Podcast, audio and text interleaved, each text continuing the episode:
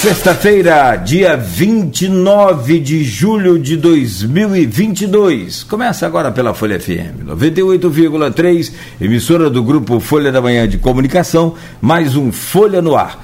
Meu caro Arnaldo, eu não vou tomar aqui eh, nem abusaria de forma nenhuma, caso você não tenha nenhum comentário é, abrir pauta com o presidente da Câmara de Vereador da sua terra. Solicito aí a gentileza que você faça isso, até porque quem conhece tudo lá é você. Elias falou que não gosta de futebol, mas ele veio logo num dia de uma improvável classificação do americano, né?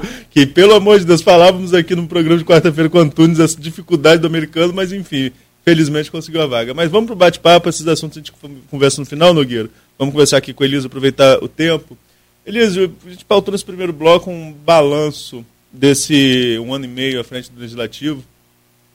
E eu queria que você pontuasse para a gente o que você considera os principais avanços dentro da sua é, administração à frente da Câmara é, e quais são ainda os principais desafios nesses meses que restam até o fim desse biênio. É, um dos principais desafios é, é e conquistas eu falo, vou frisar aqui a, a capacitação né, que tivemos através da Escola do Legislativo, junto aos vereadores, junto aos servidores da Câmara, aos técnicos, e, e isso eu vejo como o principal, como alicerce ali estrutural, logo no início da gestão, a gente conseguiu implantar a escola legislativa e, e, e, isso a gente já está vendo o resultado né, no final do ano passado, na, nas matérias orçamentárias, nesse ano também nas matérias orçamentárias, e isso é uma regra né, que vai ficar para os próximos presidentes, para as próximas legislaturas, e com certeza o objetivo né, é que o, o serviço, as obras cheguem na população. Então, uma Câmara capacitada, sabendo né, uma, uma lei orçamentária que depende da outra, uma tem que ser estruturada antes e a outra depois, né, a gente garante que os serviços né, cheguem na população. Um outro avanço também foi em relação às emendas impositivas. Né, nossa, é uma das poucas câmaras municipais que têm as emendas impositivas e amarradas da forma que a gente conseguiu amarrar junto à lei orgânica, né, tendo a garantia que o prefeito vai fazer, vai executar. Não é uma emenda impositiva apenas para indicar e fazer política. É amarrar isso dentro do regimento, dentro da lei orgânica, de forma que o prefeito seja obrigado a fazer e levar essas obras indicadas por vereadores até os seus distritos. Eu vejo isso também como um, um ótimo avanço e também a gente ter a oportunidade de ter aí uma, uma, uma sede própria, né, uma obra que está avançando. Não sei se eu consigo inaugurar, né, mas é, vai estar um prédio pronto praticamente quando eu estiver saindo dia 31 de dezembro. Isso é, é, é muito gratificante, não só para mim como presidente, mas para toda a equipe da Câmara, essa legislatura como um todo, todos os vereadores. Então, vão ser dois anos, mas que a gente vai poder ter história para contar né, nos próximos dois anos como vereador, junto com essa legislatura, e deixar também aí uma estrutura para a próxima legislatura. Elisa, você pontuou a questão das emendas impositivas e eu dei uma olhada na, na, no orçamento do o vigente, né, que foi aprovado no ano passado, e 43 emendas impositivas foram aprovadas. Realmente, eu acho, particularmente, claro que tem essas questões internas, Procuradoria da Mulher, você tem aí, como você colocou, a Escola do Legislativo, que foi uma novidade também é, é interessante, mas é, é, de mudança mesmo, sem falar a sede, eu acho que essa questão da emenda impositiva é que fica como um grande legado. E dessas 43, eu sei que todas é impossível você acompanhar, mas você tem é, é, alguma informação em relação ao andamento delas? O que, que aconteceria se a prefeita, hoje a Carla Capucci, quem pegou o orçamento no início foi a Carla Machado, enfim. Mas o que, que aconteceria se a prefeita não cumprisse essas emendas impositivas e, como que você, e qual a informação que você tem do andamento delas? É por isso que é bom essa estruturação, né? tanto o regimento interno quanto a lei orgânica, que amarra e, e, e já prevê várias possibilidades. Né? A prefeita tinha 30 dias, prorrogável por mais 30, para questionar essas emendas, se eram constitucionais ou não, se tecnicamente eram possíveis de ser executadas, e não fez né, nesse tempo. Né? Acredito que não tenha achado nenhuma irregularidade em relação a isso. E a partir desse momento, que não devolveu a Câmara com nenhum questionamento, ela teria que tem que, que, que ser executada. Em relação a, a, a essas emendas, são emendas é, é, tranquilas, emendas que, que a população vem pedindo, emendas que já foram prometidas né, pelo poder público. A ex-prefeita já tinha prometido várias vezes que iriam realizar. Na verdade, nada mais é do que cada vereador no seu bairro, no seu distrito, né, identificar o que era mais, é, que era prioridade ali para a população, indicar e colocar ali no papel. E nesse caso das emendas, a parte técnica lá, o, os nossos técnicos estão em contato direto com a prefeitura, porque é o primeiro ano, né, é uma coisa nova para o município de São João da Barra. Então muitas dúvidas se tinham. Chegou, tinham né, a procuradoria e, e, planejamento, tinha falado, ah, não vamos cumprir, mas quando olhou realmente como que estava amarrado ali dentro, não, a gente vai ter que cumprir. Né, estão vendo as possibilidades de cumprir. Na verdade, algumas obras inclusive que estão lá já, já foram anunciadas, que, que vai ser é, executada. Tem questão de adquirir equipamentos como caminhão traçado para agricultura, já estava em licitação para comprar. Veículos também vão ser comprados né, para atender na área da saúde. Então a gente acredita que todas, todas essas emendas vão ser cumpridas. Né? Tem a questão também dos carros, né? porque há uma variação de preço muito grande mas nada impede. Se o vereador destinou lá 80 mil reais para comprar um veículo de cinco lugares, se tiver 90, 95 custando naquele momento a licitação, o município pode complementar sem, sem, sem nenhum impedimento e, e fazer cumprir as emendas. Tem um questionamento aqui, é claro que quando, é como você falou, né, o vereador, quando ele está no mandato, ele acaba tentando atender mais suas localidades, é, é, o seu reduto eleitoral. E você de Barcelos tem um, um questionamento que nem é você, pelo que eu estou entendendo. Mas o Fernando Augusto coloca aqui, em relação é, da localidade de Barcelos e Roça Velhas, cadê a obra da rua principal, a rua Gregório Prudêncio de Azevedo, de Roça Velhas a Barcelos? A obra parou e entre as suas emendas, eu estava olhando aqui as emendas impositivas, você pede pavimentação em alguns locais de Roças Velhas. Inclusive essas... é a rua de Fernando. A rua uma, dele. uma delas é, é a rua dele. Então, eu, e aí eu peço para você esclarecer, da obra da rua principal, realmente parou aí, porque o executivo vem, vem com obra ali há um tempinho, né, mexer em calçadas, essa obra terminou? Isso, essa obra foi uma emenda né, federal do deputado federal Chiquinho Brazão, é, 2 milhões e 300 em média, e dessa, essa obra foi licitada junto lá com a Maria Clarinda e outras obras até de Gruçaí, mas outras tiveram alguma, alguma coisa na licitação e essa obra de Barcelos acabou, é, é, conseguiu passar essa fase de documentação, de questionamentos e saiu do papel. É, porém, ali a gente tem uma dificuldade com drenagem, né? E tem alguns pontos de nós que moramos ali sabemos os pontos onde tem alagamentos. E o projeto né, da prefeitura e aprovado na Caixa Econômica não tinha contemplado essa parte da, da drenagem. E agora a informação que eu tenho é que ela parou realmente, porque tem que tirar todo o calçamento né, do, daquele pedaço onde não tinha é, é, asfalto, que era é, paralelepípedo ainda, e identificaram essa questão da drenagem e estão fazendo uma licitação. Na verdade, eu acho que ocorreu na sexta-feira passada. Essa licitação né, para fazer toda a drenagem ali daquele, daquele ponto, para poder reiniciar a obra já com a drenagem pronta, que eu acho que foi uma atitude muito responsável até da Secretaria de Obras, porque é, urbanizar, asfaltar, pavimentar tudo e depois ter que identificar para poder cortar de novo, realmente é desperdício de dinheiro público. Então foi uma atitude bem sensata de fazer uma nova licitação por parte da Prefeitura, não com, a, com, a, com recurso do governo federal, mas por parte da Prefeitura, sanar a questão é, da drenagem para depois retomar a obra e aí vai ficar todo aquele trecho ali pavimentado e com calçadas padronizadas. Era uma reclamação muito grande. A gente tem alguns cadeirantes ali em Barcelos, tinha dificuldade de circular ali naquele calçamento, as calçadas também desniveladas, né, fora, fora de padrão.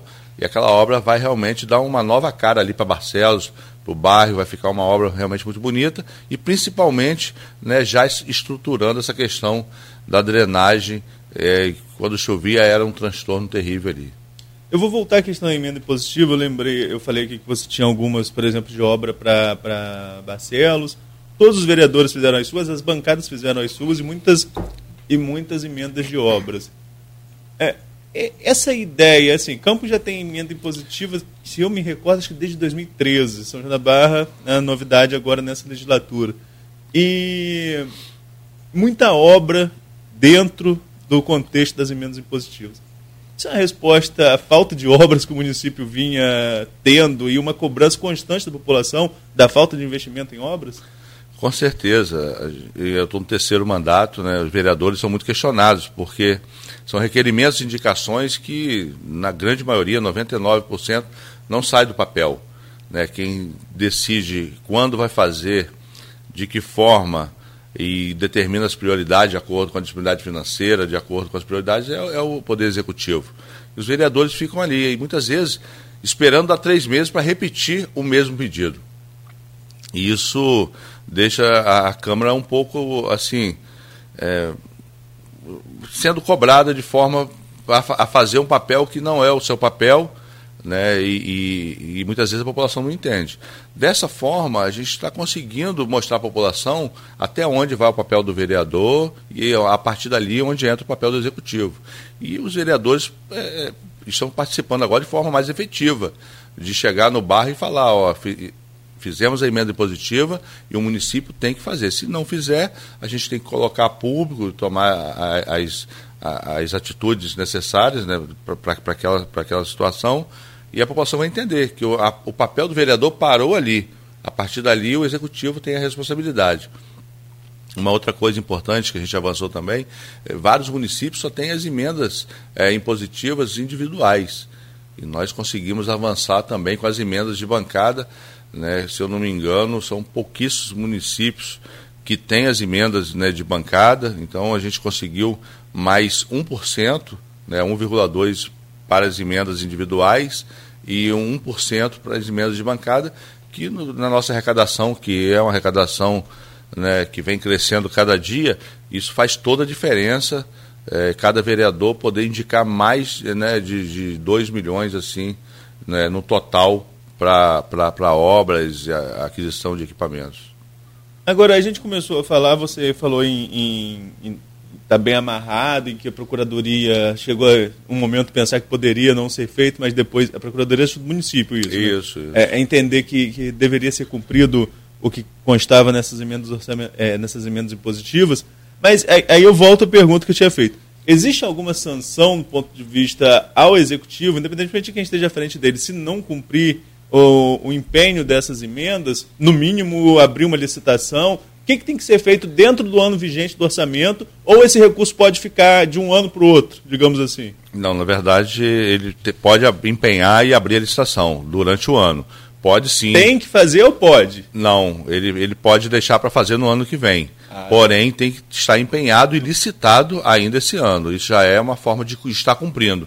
Empenhado o, o recurso financeiro necessário e a licitação estando, estando feita, né, pode, pode a obra avançar para o próximo ano. Agora, aí eu dou uma provocada aqui.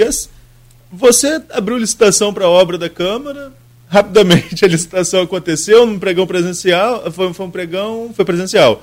É, e rapidamente homologou, a obra começou, eu passei esses dias, tu meteu um susto, que já tem parede até lá em cima. E as obras da prefeitura, por que, que demoram tanto? Vocês que têm o dever de fiscalizar, vocês têm acesso às informações? Tem muita contestação no Tribunal de Contas, que às vezes acontece, a gente sabe que, que é um trâmite burocrático que às vezes emperra mesmo é, soltar a obra, ou às vezes falta mesmo um pouquinho de vontade para soltar?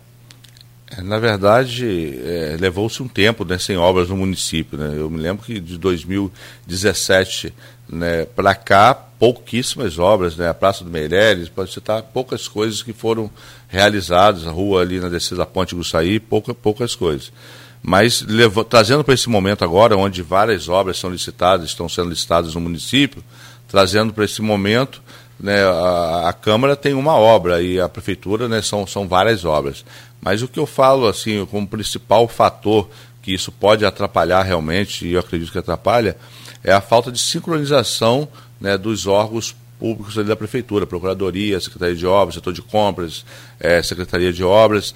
Essa, essa falta que eu vejo de estar sincronizado ali junto, falar junto a mesma língua, isso atrapalha muito. Eu vou falar assim em relação a iluminação pública e outras obras que a gente acompanhou, ligava para a Procuradoria, não, está na, na, tá na, na, na, na licitação.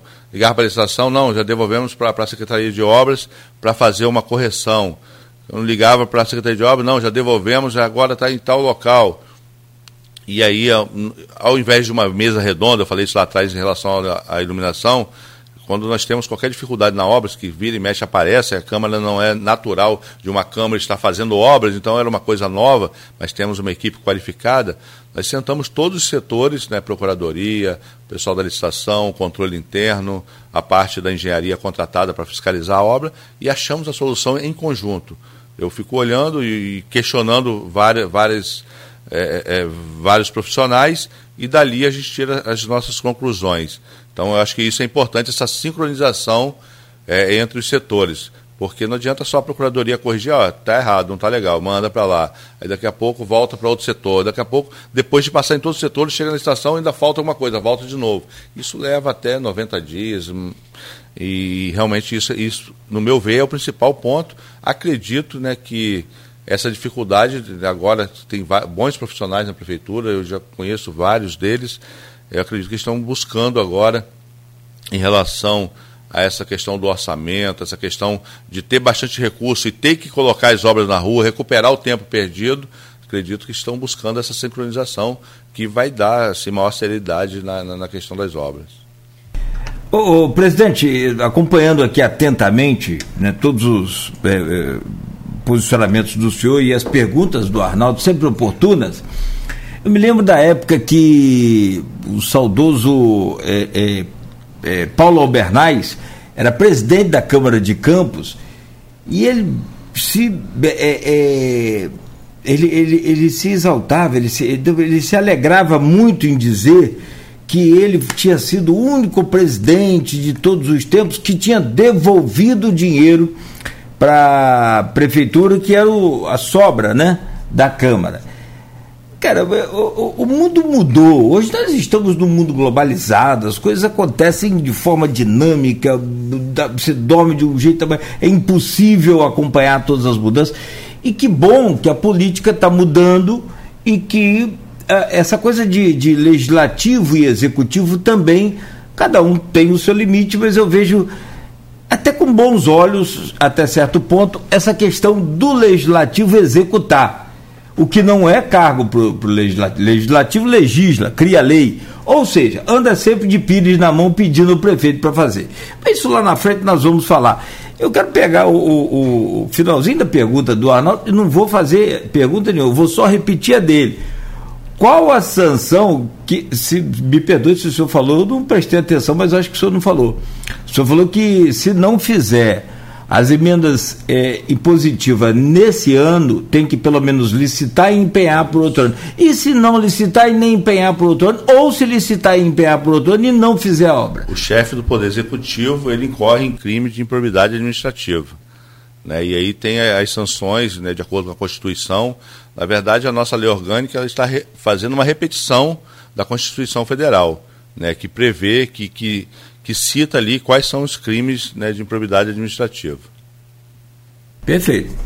Bom, então, eu vou fazer o seguinte: pedir licença ao senhor para que a gente possa rapidamente fazer o intervalo. Já são 7 horas e 37 minutos. Próximo bloco, nós vamos falar sobre é, toda essa pegada aí do primeiro bloco, mas com certeza, seguramente, essa LDO né, que limita em 5% essa verba de, de remanejamento. Coincidência. Ou não. Ou não, como diz Arnaldo, com Campos. E nós vamos também saber um pouco mais né, de todo esse. A Carla Capucci esteve aqui, vamos relembrar alguns, algumas passagens dela também, algumas falas, e aí a gente vai é, confrontar no sentido das ideias esse relacionamento. São 7 horas e 38 minutos. A gente volta já, você que nos acompanha também pelo Face, pela internet, muita gente interagindo. Eu falei de futebol no começo, teve um, um ouvinte aqui, um internauta também pediu campo de futebol. É, parece que estava a obra que Arnaldo falou da rua, acho que é o mesmo que pediu, né, Arnaldo? É, a gente, durante o intervalo, faz esse, esse comentário aí para o senhor e depois comenta também ao vivo aqui. Já falaram aqui que você é vascaíno, tá? Mas depois você vê quem é que falou lá no Face lá presidente da Câmara de São João da Barra. Rapaz, também escolheram logo um sofrimento grande para você, Elise. Elísio Rodrigues, conosco aqui hoje, é o presidente da Câmara de São João da Barra, e na bancada, o Arnaldo Neto, que é também de São João da Barra, como todo mundo já sabe, quem não, fique sabendo, sobre vários temas, inclusive essa polêmica aí que a gente vai abordar agora, Neto. Vamos lá, Elísio, vamos começar com início do ano, todo mundo sabe, não, todo mundo que acompanha a política de São João da Barra sabe que não é segredo para ninguém. Logo depois da eleição, você foi eleito no palanque da, da agora ex-prefeita Carla Machado, e depois da eleição foi feita uma reunião na qual foi definido a sua presidência e para o segundo biênio a presidência do Chico da Quixaba. Há também, não, a gente não pode esquecer, há também nos bastidores da política de São João da Barra um, uma lembrança de uma lei que foi aprovada em 2020 impedindo a reeleição. Teve até um vereador que brincou que o nome da lei era de Elísio. Mas aí é, é, é, é coisa de história, do, história de bastidor da Câmara. Porque impedia a reeleição. Para lembrar, é, a Luísa Siqueira foi presidente da Câmara por quatro biênios consecutivos. Uh, e no último biênio dele, aprova-se uma lei impedindo a reeleição dentro da mesma legislatura. Bem, é, você assume a presidência, o combinado era Chico ser eleito o próximo presidente.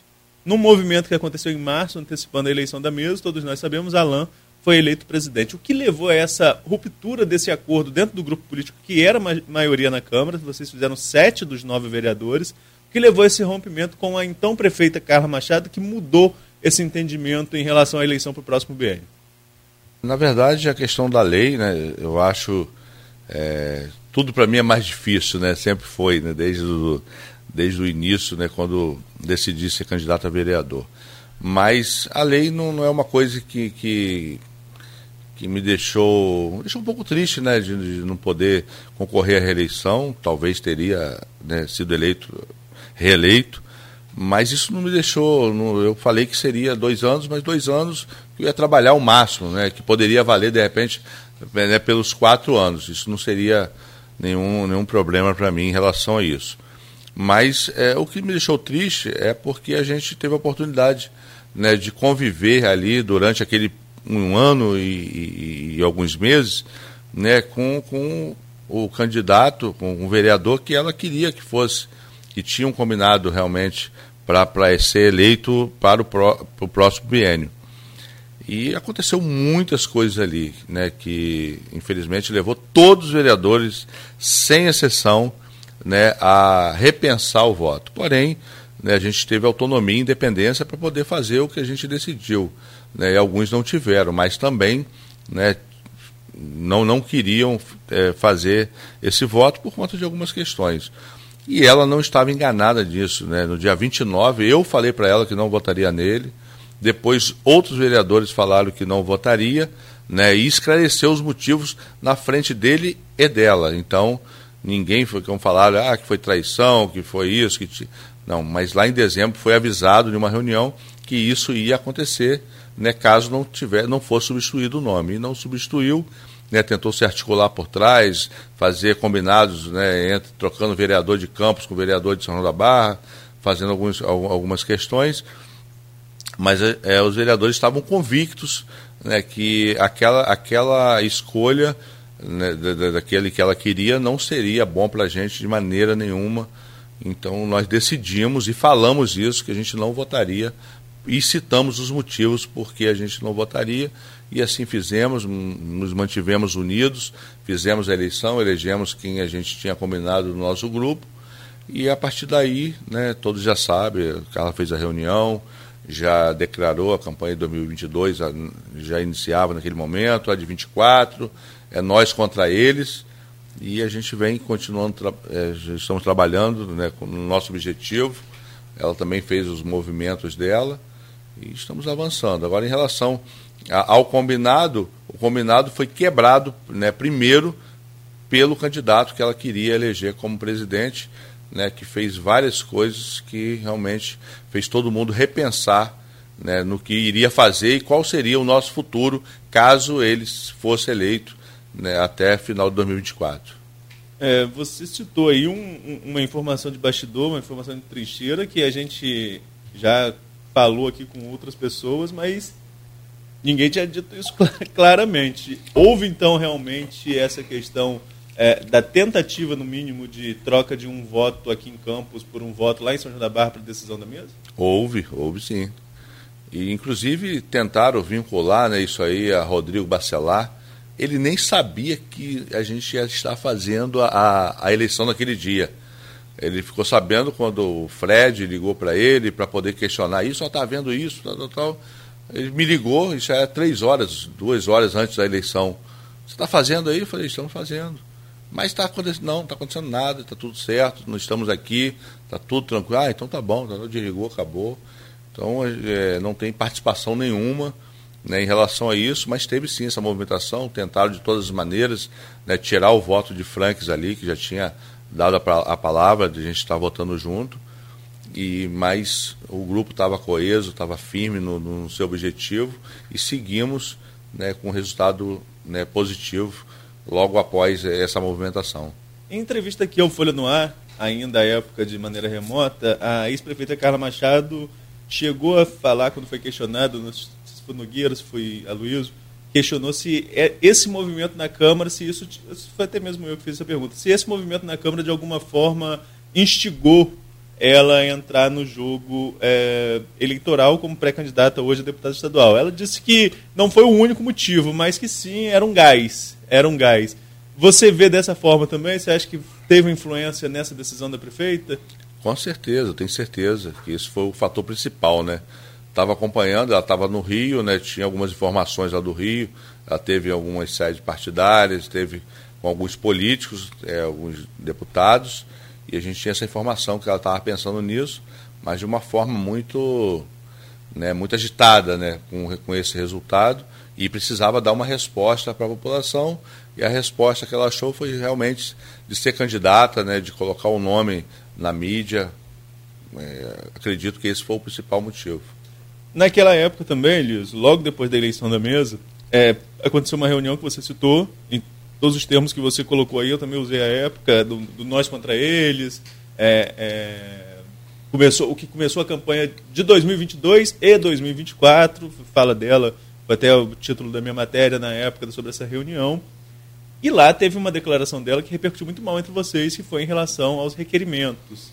Ela falou que os requerimentos seriam como cartinhas de Papai Noel. É, como isso repercutiu depois entre vocês, vereadores? A gente sabe que repercutiu mal porque eu ouvi vocês à época em relação a isso. Nem todos falaram. Mas entre vocês, no diálogo entre vocês ali, isso repercutiu pior do que se foi passado para a imprensa? Ah, com certeza. A ex-prefeita Carla Machado é muito desrespeitosa com a Câmara de Vereadores, em todos os sentidos. Né, em todos os sentidos. Né, a falta de diálogo, né, a falta de, é, é de ouvir os anseios da população, porque nós representamos a população. E quando a gente vai no, no chefe, nós vamos no chefe do executivo para levar essas demandas, né, a gente espera que né, tenha um retorno, tenha pelo menos um norte em relação a vamos fazer daqui um ano, dois anos, e chegar para a população e falar, ó, já conversamos, o prefeito está sensível à causa, né, vai acontecer, está esperando o momento certo. E isso não acontece. Felizmente o diálogo é péssimo. Tivemos uma experiência muito negativa em junho de 2021, uma reunião com a prefeita e os vereadores e todos os secretários, negativa para todos os vereadores, a falta de respeito, tirando a palavra toda hora, exigindo que falasse por, um determinado bairro apenas. Então foi uma falta de respeito total. Vereadores queriam ter saído da reunião, não saíram, hoje se arrepende de não ter saído. Uma falta de respeito total. Depois de, de seis meses sem diálogo, de uma eleição que, que tinha uma promessa de ser o, o, o melhor governo de todos os tempos, na primeira reunião, né, se tratar os vereadores com a falta de respeito muito grande. Então, os vereadores ficaram decepcionados ali com a, com a, com a postura dela em relação a isso. E aí quatro vereadores, né, que teoricamente, né, a partir daquele momento da, da, da base dela, né, falar que nós vereadores ficamos lá sentados fazendo requerimentos, indicações igual cartinhas de Papai Noel. É, uma comparação realmente, uma falta de respeito muito grande, porque comparar né, cartinha de Papai Noel igual uma criança ficar esperando ali o brinquedo né, do Papai Noel, que talvez possa ser atendido pelo pai ou por alguém, e foi uma falta de respeito muito grande. Infelizmente, os vereadores ficam ali oprimidos, sem poder falar, sem poder se posicionar. A gente sabe como que ela trata né, os vereadores, esses secretários. E voltando um pouquinho lá atrás, você perguntou o que, que poderia demorar as obras. Quando, pessoalmente, conversando em off com alguns secretários, os secretários ficavam com medo de levar as soluções para ela, com medo de tomar esporro. Isso sem diálogo e sem. E isso fica complicado. Pelo contrário, eu já vejo diferente hoje com o Carla Capote, né, tentando cobrar dos secretários que sejam dinâmicos, que tragam as soluções, cobrando prazos. Isso que a população, os vereadores esperam de um gestor, que ele possa ser dinâmico. Porque Carlos já foi dinâmico em outro momento, só que nesse, nessa volta ao, ao governo, ela veio de uma outra maneira totalmente, e isso atrasou o nosso município por muitos anos. Né? Então, ainda é tempo de recuperar, ainda é tempo de avançar para recuperar o tempo perdido, voltando um pouquinho no quinto distrito, que há muitos anos não tinha nenhum investimento no quinto distrito, e agora vários investimentos né, estão sendo anunciados no quinto distrito, é, frutos também alguns de emendas impositivas e também dos debates na Câmara Municipal, porque a população questionava e, e nós reproduzimos aquilo ali no plenário, cinco vereadores no quinto distrito. Iria continuar aquela inércia no quinto distrito, deixar vereadores da base do governo em situação do, do, líder do governo falar em plenário que tinha vergonha de sair na rua no quinto distrito. Então, é uma falta assim, de sensibilidade né, da, da, da ex-prefeita com até os seus próprios vereadores que defendiam, né, que brigavam por ela ali. Essa, faltou sensibilidade naquele momento.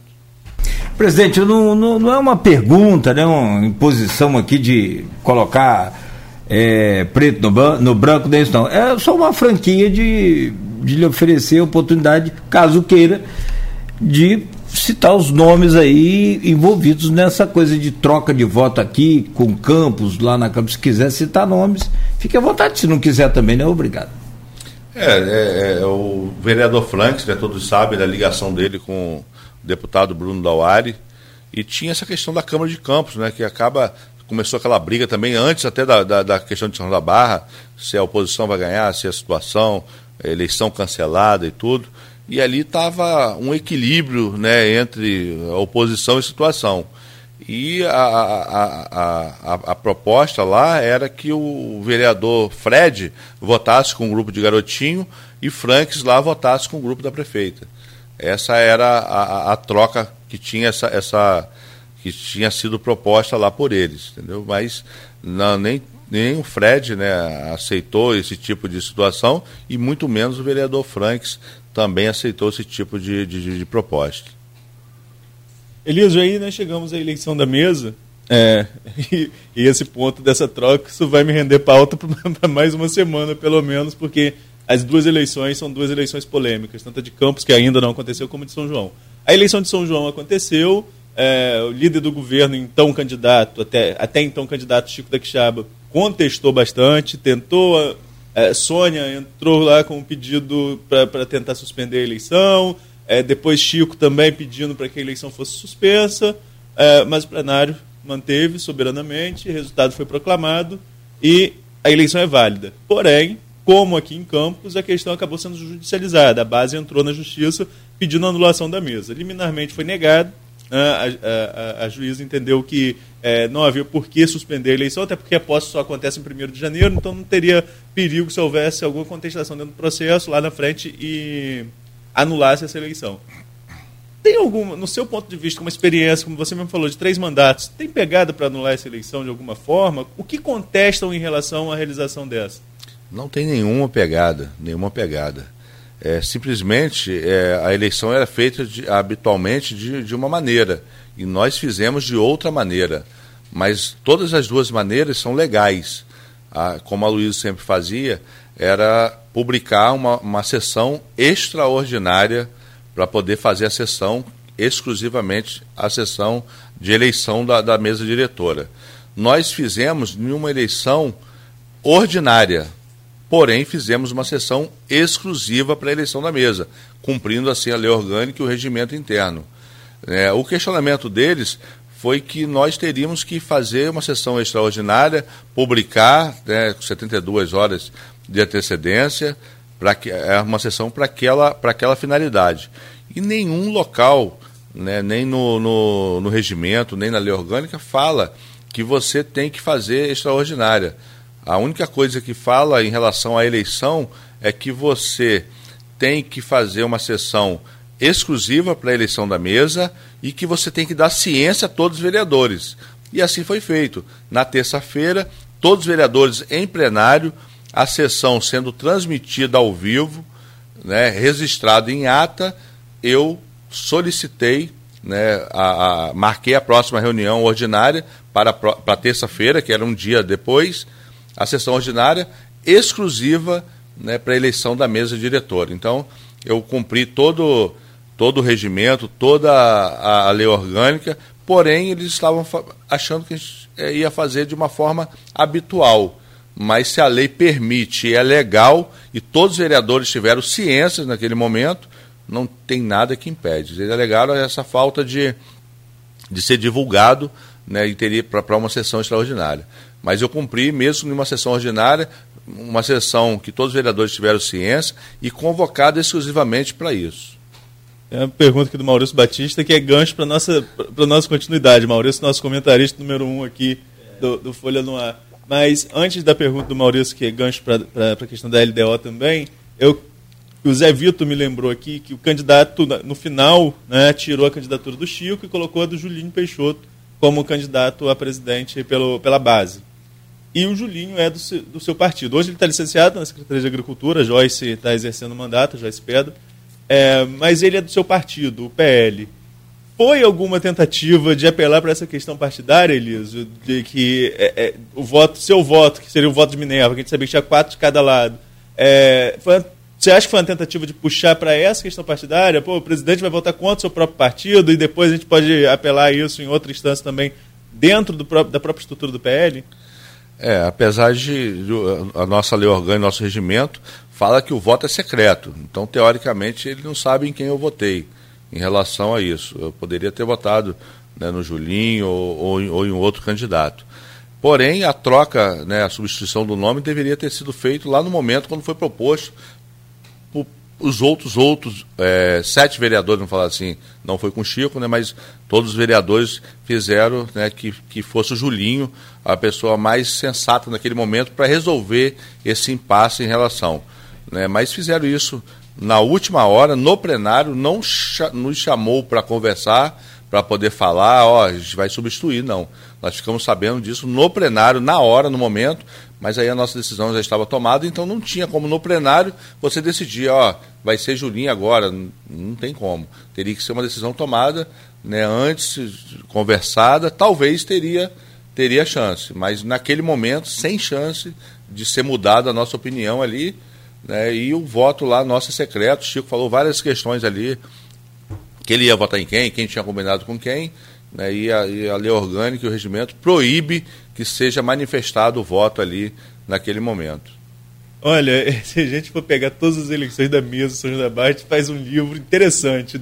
Né? O povo que sumia, ninguém conseguia contato com ninguém, levantar filho no meio do plenário para falar assim: pode votar que sua família está em segurança. Até isso tem, na época, lá no final dos anos 90 e início dos anos 2000. E essa eleição secreta traz realmente é, é, muito mais emoção ali para a questão. Embora eu até falei com um amigo, São João da Barra é até presente nisso, né? Porque Maicon, mesmo a eleição sendo aberta, surpreendeu todo mundo e virou o resultado da mesa em campo. São João da Barra tem um, um, um, histórico de, de mudar eleição de mesa. Mas, Elísio, é, pegando um gancho da eleição de mesa, porque aconteceu posteriormente.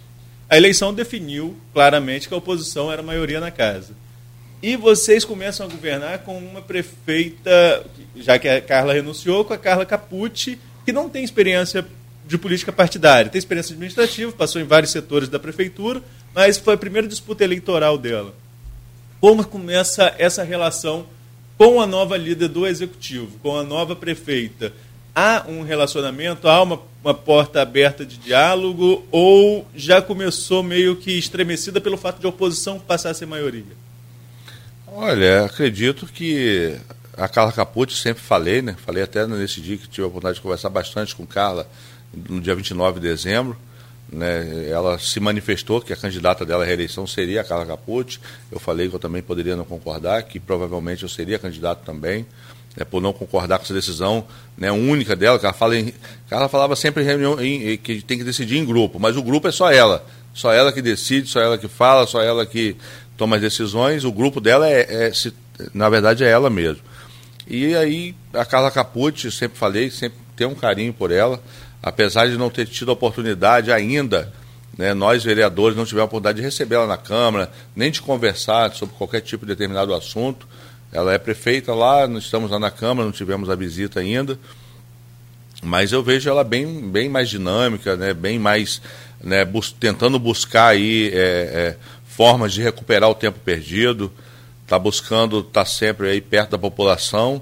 É, ela está numa corrida para ser conhecida, né, para poder né, fazer o seu nome. Eu acho que isso vai ser legal para a população, porque os resultados vão aparecer.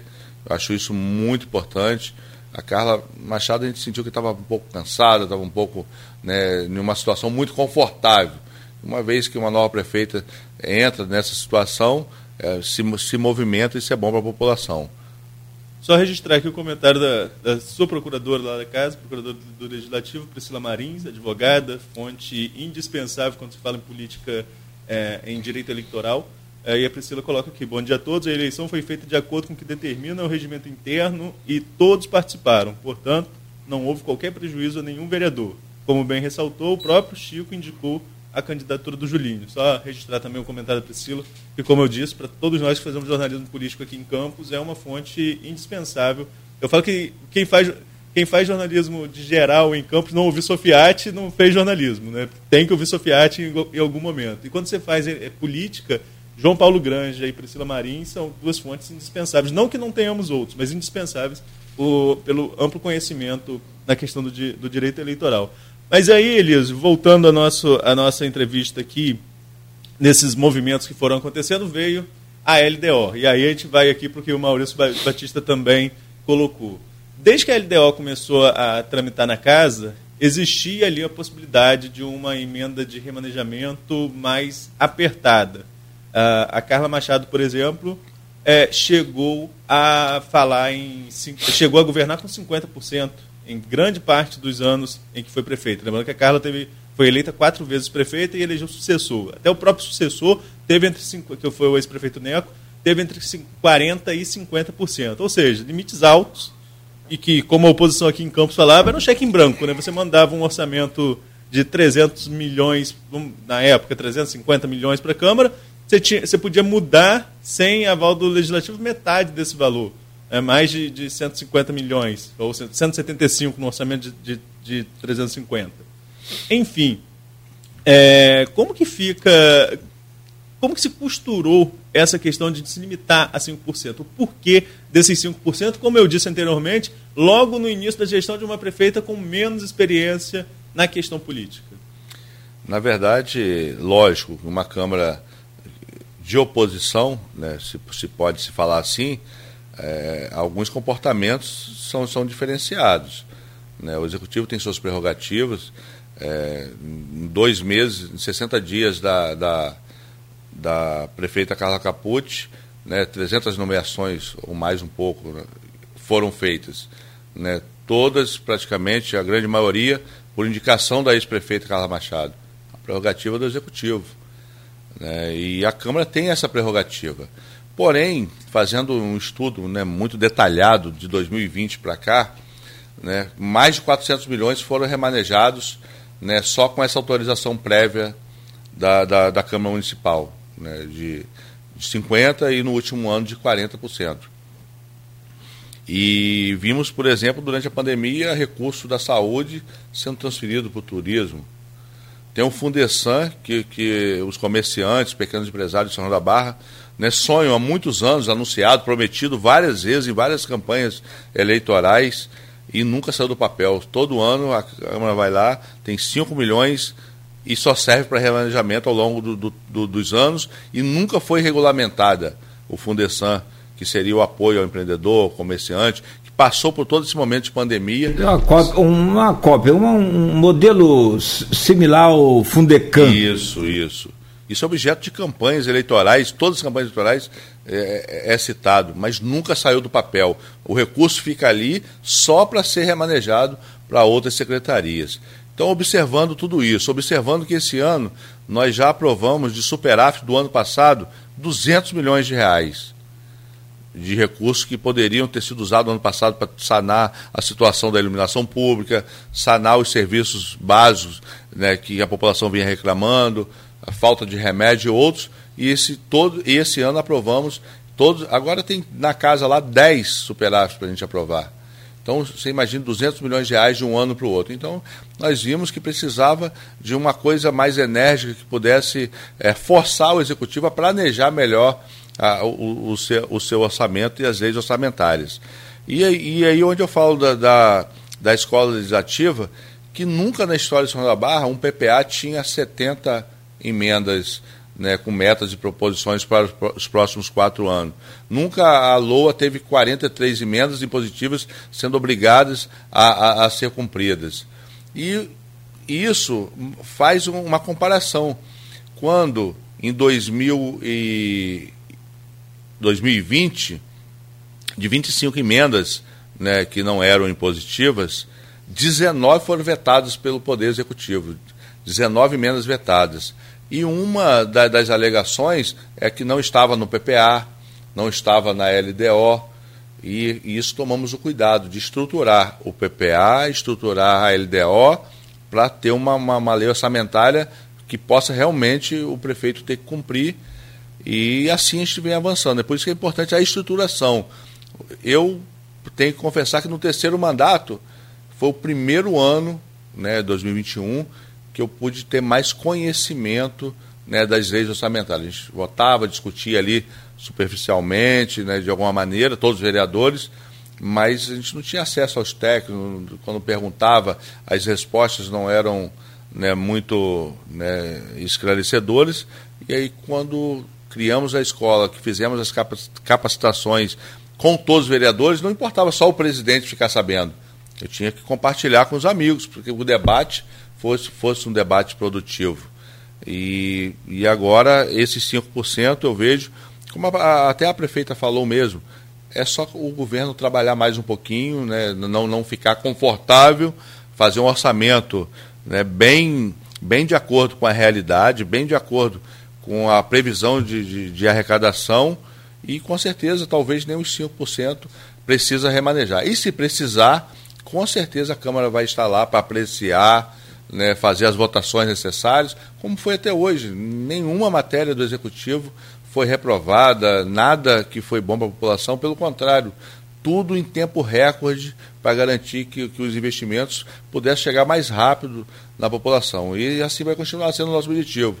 Muitas pessoas falam G5. Eu não gosto que use esse, esse termo, até porque é, tinha algumas coisas que foram negativas naquele momento. E a gente vai fazer de forma coerente né, para poder não passar né, por aquilo que foi né, que passou lá na, naquela época. E, e o, o, o, executivo tendo a oportunidade de planejar melhor essa, esse orçamento, com base no PPA que já foi aprovado 21, 25, com base na LDO que estamos aprovando agora, contemplando as emendas, né, que inclusive a base do governo votou a favor das emendas. Eles questionaram as nossas emendas de metas e prioridades né, para 2023, porque tinha valores, mas a lei permite, a gente está muito embasado em relação a isso. E eles votaram a favor, votaram a favor da emenda e votaram contra o projeto. Né, não deu para entender muito bem aquilo ali. Não pode falar que o presidente fez de forma para é, enganar ali alguém ali, porque demos o tempo necessário né, para poder entender qual seria a votação, mas estamos muito assim tranquilos em relação ao que estamos fazendo e com certeza se teve fatores negativos lá naquela oposição lá atrás, nessa agora o objetivo é só fazer para a população. É, pelo menos agora a gente, vocês já tratam é, é, claramente como oposição, né? Porque quando constituiu-se o grupo é, ninguém gostava de usar ainda o termo oposição, falava que não, que era só uma postura em relação à mesa, que a Câmara tinha que dar um passo de independência. Agora a gente já pode falar que são cinco vereadores de oposição. Sim, cinco vereadores de oposição, mas uma oposição responsável, como eu estou falando. E na verdade quem titulou foi a própria ex-prefeita. Né, que no outro dia nem né, não teve conversa, já colocou a população contra a gente, já procurou as nossas lideranças que, que, que, que nos apoiam para fazer ofertas em relação a buscar essas pessoas para o governo, oferecendo nomeações. É, as pessoas que estavam desempregadas, passando situação complicada, usou isso para poder né, colocar contra os vereadores, forçando né, algumas pessoas do governo a se posicionar nas redes sociais contra nós vereadores, né, usando a máquina pública para isso. Então, é, é, se alguém titulou, né, eu também não tenho problema nenhum de, de, ser chamado de vereador de oposição, presidente de oposição. Não tem problema nenhum com isso. Né, em relação, eu só falo o termo G5 porque é um outro grupo, apesar de ter dois integrantes que participaram lá do G5, mas acredito que até eles, né, com as experiências positivas e negativas que aconteceu, hoje tem uma nova, um novo pensamento em relação ao nosso objetivo, que o objetivo é um só, é que as, que as obras e os investimentos cheguem para a população. Presidente, você falou bem parecido com. um pouco parecido com o que o Marquinhos Bacelar falou aqui, numa entrevista, né, Arnaldo, eh, com a gente, com o Aloysio Abreu Barbosa, com o Arnaldo Neto. E eu acho que foi o Aloysio que perguntou: com 5% de remanejamento, vocês não estão querendo amarrar o, o, o governo, deixar o governo é, engessado. E aí o Marquinho respondeu que não, que é preciso fazer um orçamento perfeito. Olha, todos nós sabemos que orçamento perfeito. Dizem até que é peça é impossível, é impossível. É, dizem até que é peça fictícia, né? Que ah, o LDO é uma peça fictícia. Ou é ou não é. Eu penso assim, como cidadão. Mas quem está lá dentro vai responder que é o senhor. Aí eu, eu pego esse resumo um pouco do que o senhor falou aí e dou a minha impressão e o senhor é, afirma ou, ou não afirma, enfim, nega o que for. 5% com mais as, é, é, as, as emendas impositivas, vocês não estão chamando muita responsabilidade para a Câmara Municipal, não? Porque é claro que tudo que a gente quer é uma Câmara atuante, fiscalizadora, uma Câmara. que Nós sempre, sempre co cobramos isso. Né? É, se bem que muita gente cobra, mas não vai nem à Câmara. Tudo bem, mas já é um bom começo cobrar. São João é casa cheia. São João é diferente, né, Arnaldo? Como você diz, São João é diferente do planeta, lá o, o, o É, e Arnaldo faz umas previsões aqui em off Ó, hoje vai acontecer isso, isso, isso, isso vai dar. E, e realmente é. é. outras câmeras vão, outras câmaras vão seguindo mais em paz, como é o caso aqui de São Francisco, lá, coisa. Bom, é, a minha pergunta é isso. É uma, uma, uma tentativa de amarrar o governo. E aí saiu a Carla Machado e que vocês estavam então né, em desentendimento. E entrou a Carla Capucci, que aparentemente, não vou dizer que vocês estão rasgando cedo para o lado, porque não estão, porque ela não criticou vocês de forma veemente quando esteve aqui, não quis dar nota, inclusive, que para mim é um sinal. E o senhor acaba de dizer que a Carla Capucci é diferente da Carla Machado. No, foi lá para lá de. mais cedo, antes, lá de, antes de 8 horas, o falou: ó, Carla Capucci é diferente da Machado. Existe alguma possibilidade? Então são duas perguntas: a injeção o governo e a outra. Existe alguma possibilidade, no meio desse caminho aí de vocês apoiarem a Capucci, mesmo tendo a Machado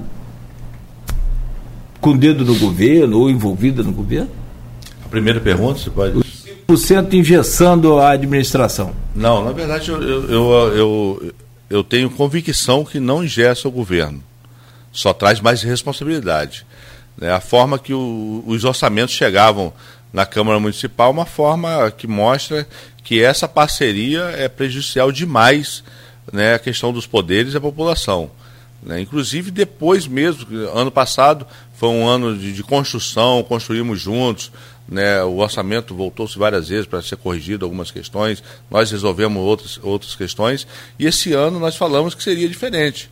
Né, os técnicos da prefeitura capacitados, os técnicos da Câmara capacitados, vereadores capacitados, que nós iríamos realmente né, cobrar efetividade né, e, e assim temos feito. A LDO, por exemplo, chegou faltando anexo né, de metas, prioridades, a questão do, financeira, e nós devolvemos para ser devolvida, para ser re, resolvida a questão. Eu acho que é importante é, é esse diálogo, essa parceria. Mas eu não vejo como engessamento, uma vez que estamos ali para votar né, o que for necessário em relação à população. E isso só vai trazer mais responsabilidade. Ela mesma falou, eu gostei muito da forma que ela falou, e o Marcos Brito e outras pessoas já tinham falado, que eles iriam se desbruçar em cima da, da, do orçamento para fazer uma coisa né, bem de acordo com a nossa realidade. E já vemos resultado, por exemplo. Sempre você estimava mais de 500 milhões e a previsão era de 430, 440. Esse ano arrecadamos mais de 600 e a previsão foi de 640 milhões. Então, uma coisa mais dentro da realidade. É, isso é uma forma de você já pensar no futuro, já pensar em algumas coisas que podem acontecer. Então, é, eu vejo como uma coisa positiva, eu vejo como o início de um novo tempo, quando eu falei que eu ia entrar para ser presidente, ia fazer uma, uma, construir uma nova história naquela Câmara, porque não adiantava antes era muito o presidente, o presidente que ele tinha os acessos às informações, ele tinha a conversa com o executivo, ele, e isso não era né, é, é compartilhado com os vereadores. Hoje nós sentamos juntos para debater qualquer assunto em grupo e decidimos em grupo. Eu acho que isso é muito importante também, porque quando o presidente, né, através de seus interesses, decide diretamente com o executivo, e aí você chega do nada, daqui a pouco está uma, uma lei em cima da sua mesa que você não teve acesso, não, não teve como é, analisar antes, isso é, isso é muito complicado. Em relação à Carla Capucci, ela realmente ela tem é, essa diferença de tratar ela está com todo o gás para trabalhar, a gente vê isso, apesar de ter sempre a sombra né, da ex-prefeita por trás, não sei até quando, né, tem essa campanha agora, a gente não sabe o resultado, mas fica essa sombra por trás, ela que reúne com os empresários, ela que chama o pessoal, ela que ligava para nomear as pessoas, é, é, essa sombra, mas eu vejo que ela está querendo mostrar o nome dela, quer fazer, como eu também tento fazer o meu nome enquanto presidente, eu acho que isso é natural, correr atrás do tempo perdido, correr atrás de, de, de levar o nome à população, se mostrar para que veio, eu acho isso importante. Agora, em relação a apoio, já é uma outra questão, porque eu vinha construindo isso, né, quando eu fui mais votado em 2016, eu vinha construindo né, na, na, na, na é, uma, uma possibilidade de ser candidato na sucessão da ex-prefeita Carla Machado.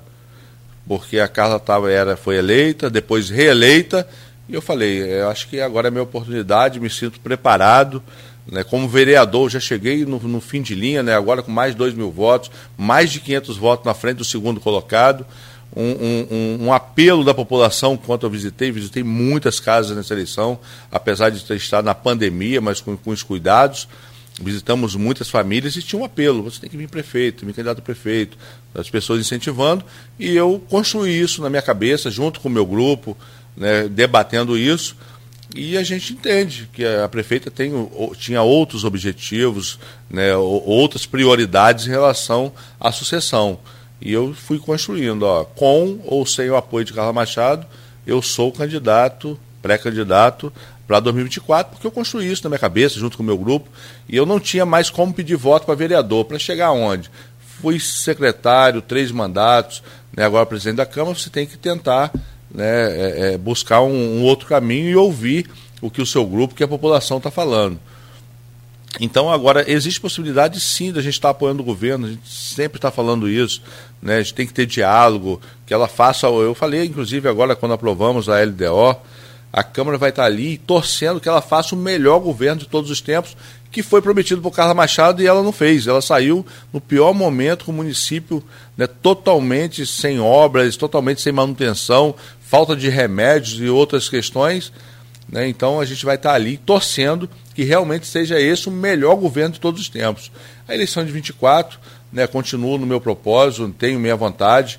Essa aí eu acho que é uma, uma, uma possibilidade quase. Né, não vou falar que é zero, porque zero é, é muito radical, mas sem, sem possibilidades, por enquanto, em relação a isso. Agora, se ela precisar de apoio da Câmara Municipal para fazer o melhor governo de todos os tempos, a gente vai estar ali, e eu estou falando aqui em nome dos nossos né, vereadores, vamos falar assim, de oposição, que todo mundo tem o mesmo sentimento. A gente quer é, chegar no final dessa legislatura e falar, ó, nós, enquanto vereadores, avançamos com isso, com isso, com isso. Através de nossas ações aconteceu essa obra, aconteceu esse movimento, aconteceu é, é, é, é essa implantação de, de, esportes nos distritos, que eu venho pedindo há muitos anos, né? Que, que to, em todos os distritos tenha, tenha a, a projetos esportivos, culturais, a necessidade, o abandono dos distritos. As coisas acontecem muito na sede do município, mas os distritos ficam um pouco. É, é, acaba ficando um pouco esquecido. Então, se precisar da Câmara para isso, vamos estar à disposição. Né, e ela já falei até com o líder do governo, se ela quiser marcar um dia para estar na Câmara, falar quais são as dificuldades, ou falar da, das conquistas, o que, que ela espera da Câmara, o que, que a Câmara pode ajudar, a gente vai estar ali à disposição. Mas até hoje, depois que ela assumiu, não tivemos nenhum diálogo em relação a isso, até porque eu até entendo, né? Quando você se posiciona, provavelmente eu vou ser um opositor, né, um concorrente lá em 2024. Acredito que isso também dificulta um pouco as coisas, mas eu falo, enquanto presidente, falando em nome dos outros né, quatro vereadores, a gente está lá à disposição para ouvir qual é a demanda, o que, que ela espera da Câmara, o que, que ela gostaria e se comprometer com algumas questões que a gente com certeza também vai questionar né, a, que ela se comprometa com algumas questões, dar prazos, falar sobre algumas demandas que os vereadores vêm cobrando ao longo do tempo. Elísio, é essa... o convite, Arnaldo. Ou eu tô doido? Aí, você, aí a interpretação. Você, você, é analista. Não, eu espero, você, que ela, eu espero que ela não cometa. O senhor está convidando ela ou o senhor está propondo a reunião, o senhor está abrindo as portas? Oficializa não, esse convite? A Câmara é? sempre esteve de portas abertas. O que a gente espera é que ela não faça igual a ex-prefeita, que você não conseguia falar. Para marcar uma reunião, você não conseguia marcar, não, não, não estava disponível, não, não, não tinha como né? Dentro de um ano você se reuniu uma vez e assim mesmo uma experiência negativa para todos os vereadores da forma que foram tratados. Aí eu espero que ela não cometa esse, esse erro, porque a falta de diálogo leva a essas questões, não adianta.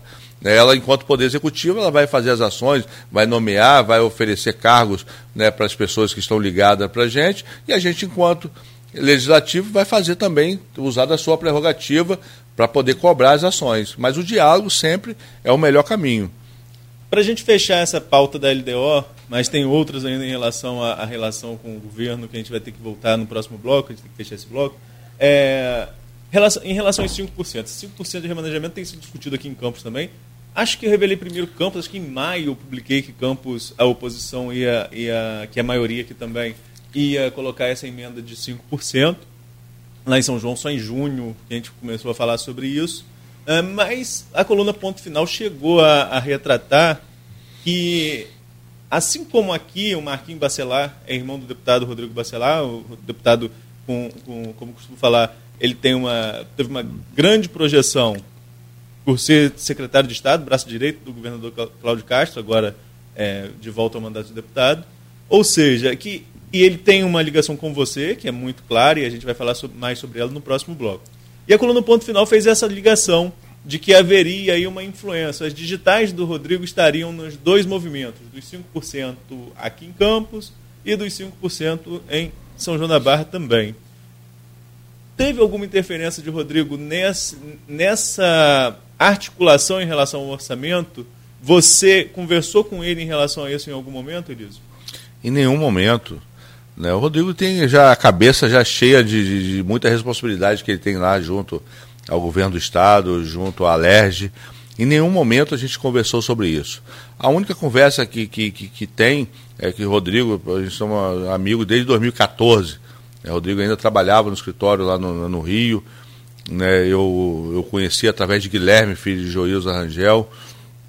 E a gente tem um vínculo né, né, né, muito bom desde aquela época, apesar de nunca ter, não, não, ter podido votar nele em 2018, porque já tinha compromisso. Inclusive o Jair Bittencourt, quem me apresentou foi o Guilherme junto com o Rodrigo. E aí depois ele veio candidato em 2018, eu não pude apoiar. E essa ligação né, continuou e quando ele, enquanto deputado né, e depois como secretário de governo, sempre buscando querendo saber de que forma estava funcionando a barra, o que, que poderia ajudar, de que maneira, sempre passando as questões né, do, do, Estado, e isso incomodou muito a, a, a ex-prefeita, essa, essa ligação, porque Carla, ela não admite que nenhum vereador da base dela tenha essa ligação direta com o deputado, que possa fazer essas suas articulações, se não for através dela. Né? Então não basta só você comunicar, falar que conseguiu, não. Você tem ela que tem que tratar e quando isso acontece, ela chama a atenção do vereador e chama a atenção do político também. É, já é uma, uma, uma, prática dela. E eu comuniquei quando consegui o Campinho Society para Barcelos, falei para ela, consegui, que precisava do local. Ela falou que poderia tratar com o Jorge Issa, assim tratamos, deixaram informado de tudo. E quando foi inaugurar, o governador veio a São da Barra e eu foi lá no, no Campinho para inaugurar, junto com o Rodrigo. E isso acaba mexendo com essa vaidade dela. E ela declarou uma guerra a Rodrigo, porque também Rodrigo também não é fácil. Ela foi fazer os questionamentos, ele também não deixou ela sem resposta. Então criou essa, essa, essa, essa rivalidade aí. Mas ele, pela, até pela amizade, provavelmente, se eu sendo, se for candidato em, 2000, em 2024 provavelmente ele me daria, me daria apoio pela nossa amizade. Né? Nada contra ela, porque até ele te, tinha uma boa relação com ela. Mas, infelizmente, o convívio com ela é complicado, ela vai e liga e vai em cima para poder cortar o negócio, ela é complicada em relação a isso. Mas ele, em nenhum momento, respondendo a pergunta, ele participou, né, nem, nem, não só da eleição, ele nem sabia, ele nem sabia que a eleição tinha sido marcada para aquela quarta-feira. Só três horas da tarde, quando ligaram para ele, que ele me ligou, que eu falei, não, estamos sim, estamos aqui reunidos, vamos fazer daqui a pouco, às 17 horas, foi quando ele ficou sabendo. Enquanto aos 5%, isso foi uma atitude nossa, analisando o orçamento, analisando da forma que chegava, da forma que poderia acontecer, fazendo, eu falo, essa estruturação, PPA, LDO e LOA, é, é, eu vejo que a gente tira qualquer questionamento do executivo de falar, ah, não vamos fazer isso porque não, tava, não estava no PPA, não vamos fazer porque a LDO não contemplava. Então isso tira qualquer tipo de, de questionamento e ainda mais que nós poderíamos ter feito diferente. Né? Nós poderíamos ter colocado até 30, até 40, até 50 e depois colocado os 5% só no momento do orçamento, da lei orçamentária. Porém, é, quando você faz isso, você tira a chance do, do poder público se organizar, se planejar. E o objetivo é realmente que ele se planeje. Se fosse uma questão de prejudicar, colocava até 30%, ele poderia achar que seria até 20%, e quando chegava lá, nós aprovávamos é, é, 5%. Então, aí realmente poderia prejudicar, porque ele não teria como planejar. Só que agora ele tem esse tempo todo para se planejar, para fazer um orçamento de acordo com a realidade. Você acha que tem possibilidade de dela vetar essa emenda agora? Olha, vetar, ela, ela tem possibilidade, ela pode vetar, sem, sem, não, sem não, é uma prerrogativa sim, falando, dela. É uma prerrogativa dela. Estou falando na, conjuntura política. Você acha que, que, há interesse dela em vetar agora? Com certeza. Se, se ela deve, pode vetar e eu acredito que eles vão colocar, judicializar isso também. Acredito que vão tentar. Mas não é... sei com qual argumento, né? Porque a prerrogativa de vereador, né? Fizemos tudo conforme a lei orgânica e a Constituição. E também né, com os vereadores da base dela, tendo os nove votos. Na emenda que eles questionaram, que é aquela emenda que eu, por exemplo, coloquei um portal de entrada da cidade para Barcelos no valor de 10 milhões, porque contempla desapropriação e outras questões em relação a isso. Eles questionaram essa emenda e votaram a favor dessa emenda. Então, não vejo pegada, assim como não vejo na questão da, da eleição da mesa, não vejo pegada também nessa questão da, da, das emendas, porque nós não, não iríamos fazer um, uma, uma emenda que não fosse legal. Nós capacitamos para isso, para fazer as coisas como tem que ter feito. Porém, o judiciário muitas vezes né, é uma matéria que talvez não teria né, conhecimento muito dessa matéria. Mas temos uma equipe jurídica, doutora Priscila e toda, toda a equipe, fizeram um parecer né, do voto de Alain e do voto de Analiel, um parecer que, se for judicializado, esse parecer vai para lá também, eles vão poder entender né, o posicionamento tanto de quem votou, que, de quem deu um parecer contrário, como quem deu um parecer a favor. É, ainda nessa questão, vou trazer aqui um pouquinho da fala. E no próximo bloco a gente vai ter que voltar a esse assunto, que é, é o assunto, não remanejamento em si. Mas tem um ponto que eu quero falar, sobretudo nas colocações do líder do governo no dia da eleição da mesa.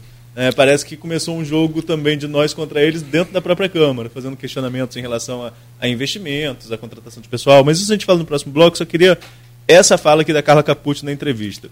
Eu não vejo muito a Carla Capucci com interesse de vetar pela própria entrevista dela aqui, né? Porque ela, sim, ela falou, sim. ah, vamos ajustar. E aqui, no finalzinho de uma resposta, ela falou assim, quando ela foi perguntada diretamente sobre a opinião dela em relação a esse movimento dos 5%, o final da resposta ela disse o seguinte: é, eu percebo que a Câmara está entendendo. É, quando a gente tem um poder de remanejamento, de remanejamento maior, a gente se sente mais confortável. Você, inclusive, usou essa expressão. Mas eu percebo que a Câmara está entendendo que não é para a gente ficar confortável. Tudo bem, sem problemas. Vida que segue, vamos trabalhar. E os resultados a população vai ver, vai saber exatamente cobrar de quem tem que cobrar.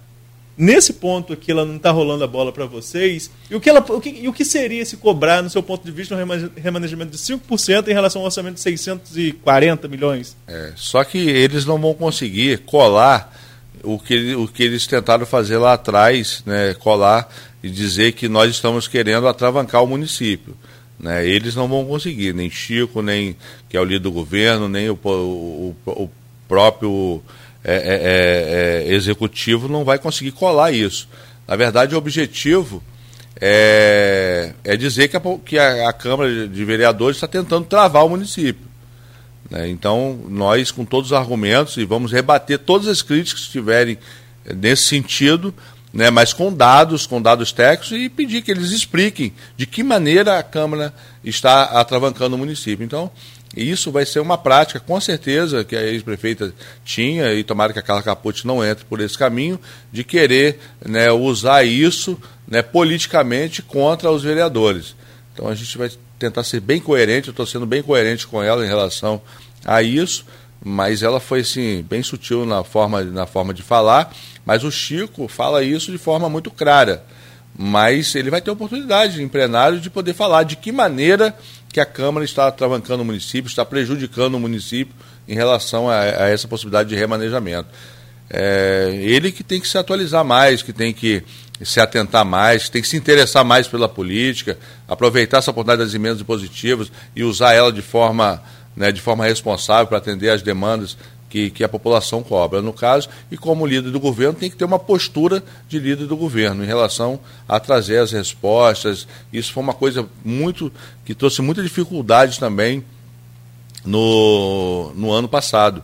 Porque quando era questionado para trazer algumas respostas sobre questionamentos da população, ah, vocês querem o quê? Vocês não tal, e tem que deixa ela que ela sabe o que ela está fazendo. Pô, é, nossa prerrogativa é uma, ele como líder do governo é uma, mas não pode. Ele tem que trazer as respostas né, para os vereadores, para os vereadores possam passar para a população. Não, pode, não, eu não vou questionar não, porque ela sabe o que está fazendo.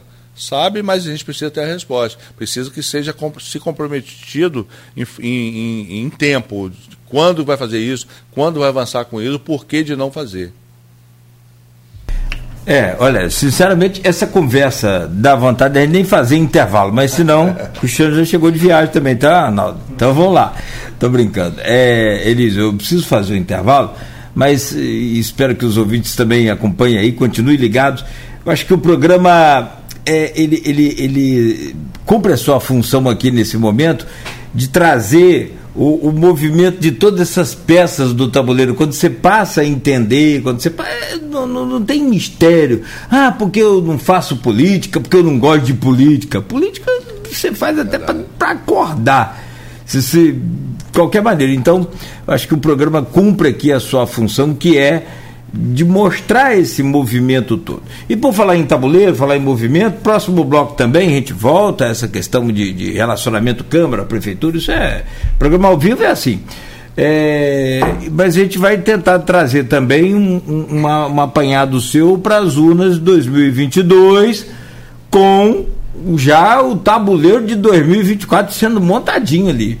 E quais os reflexos evidentes desses resultados de agora, se fulano ganhar, se Bertano perder, como é que fica 2022, como é, é um, um tabuleiro que já está né, tipo na carona da, da, da, da, carroça, da charrete, só balançando.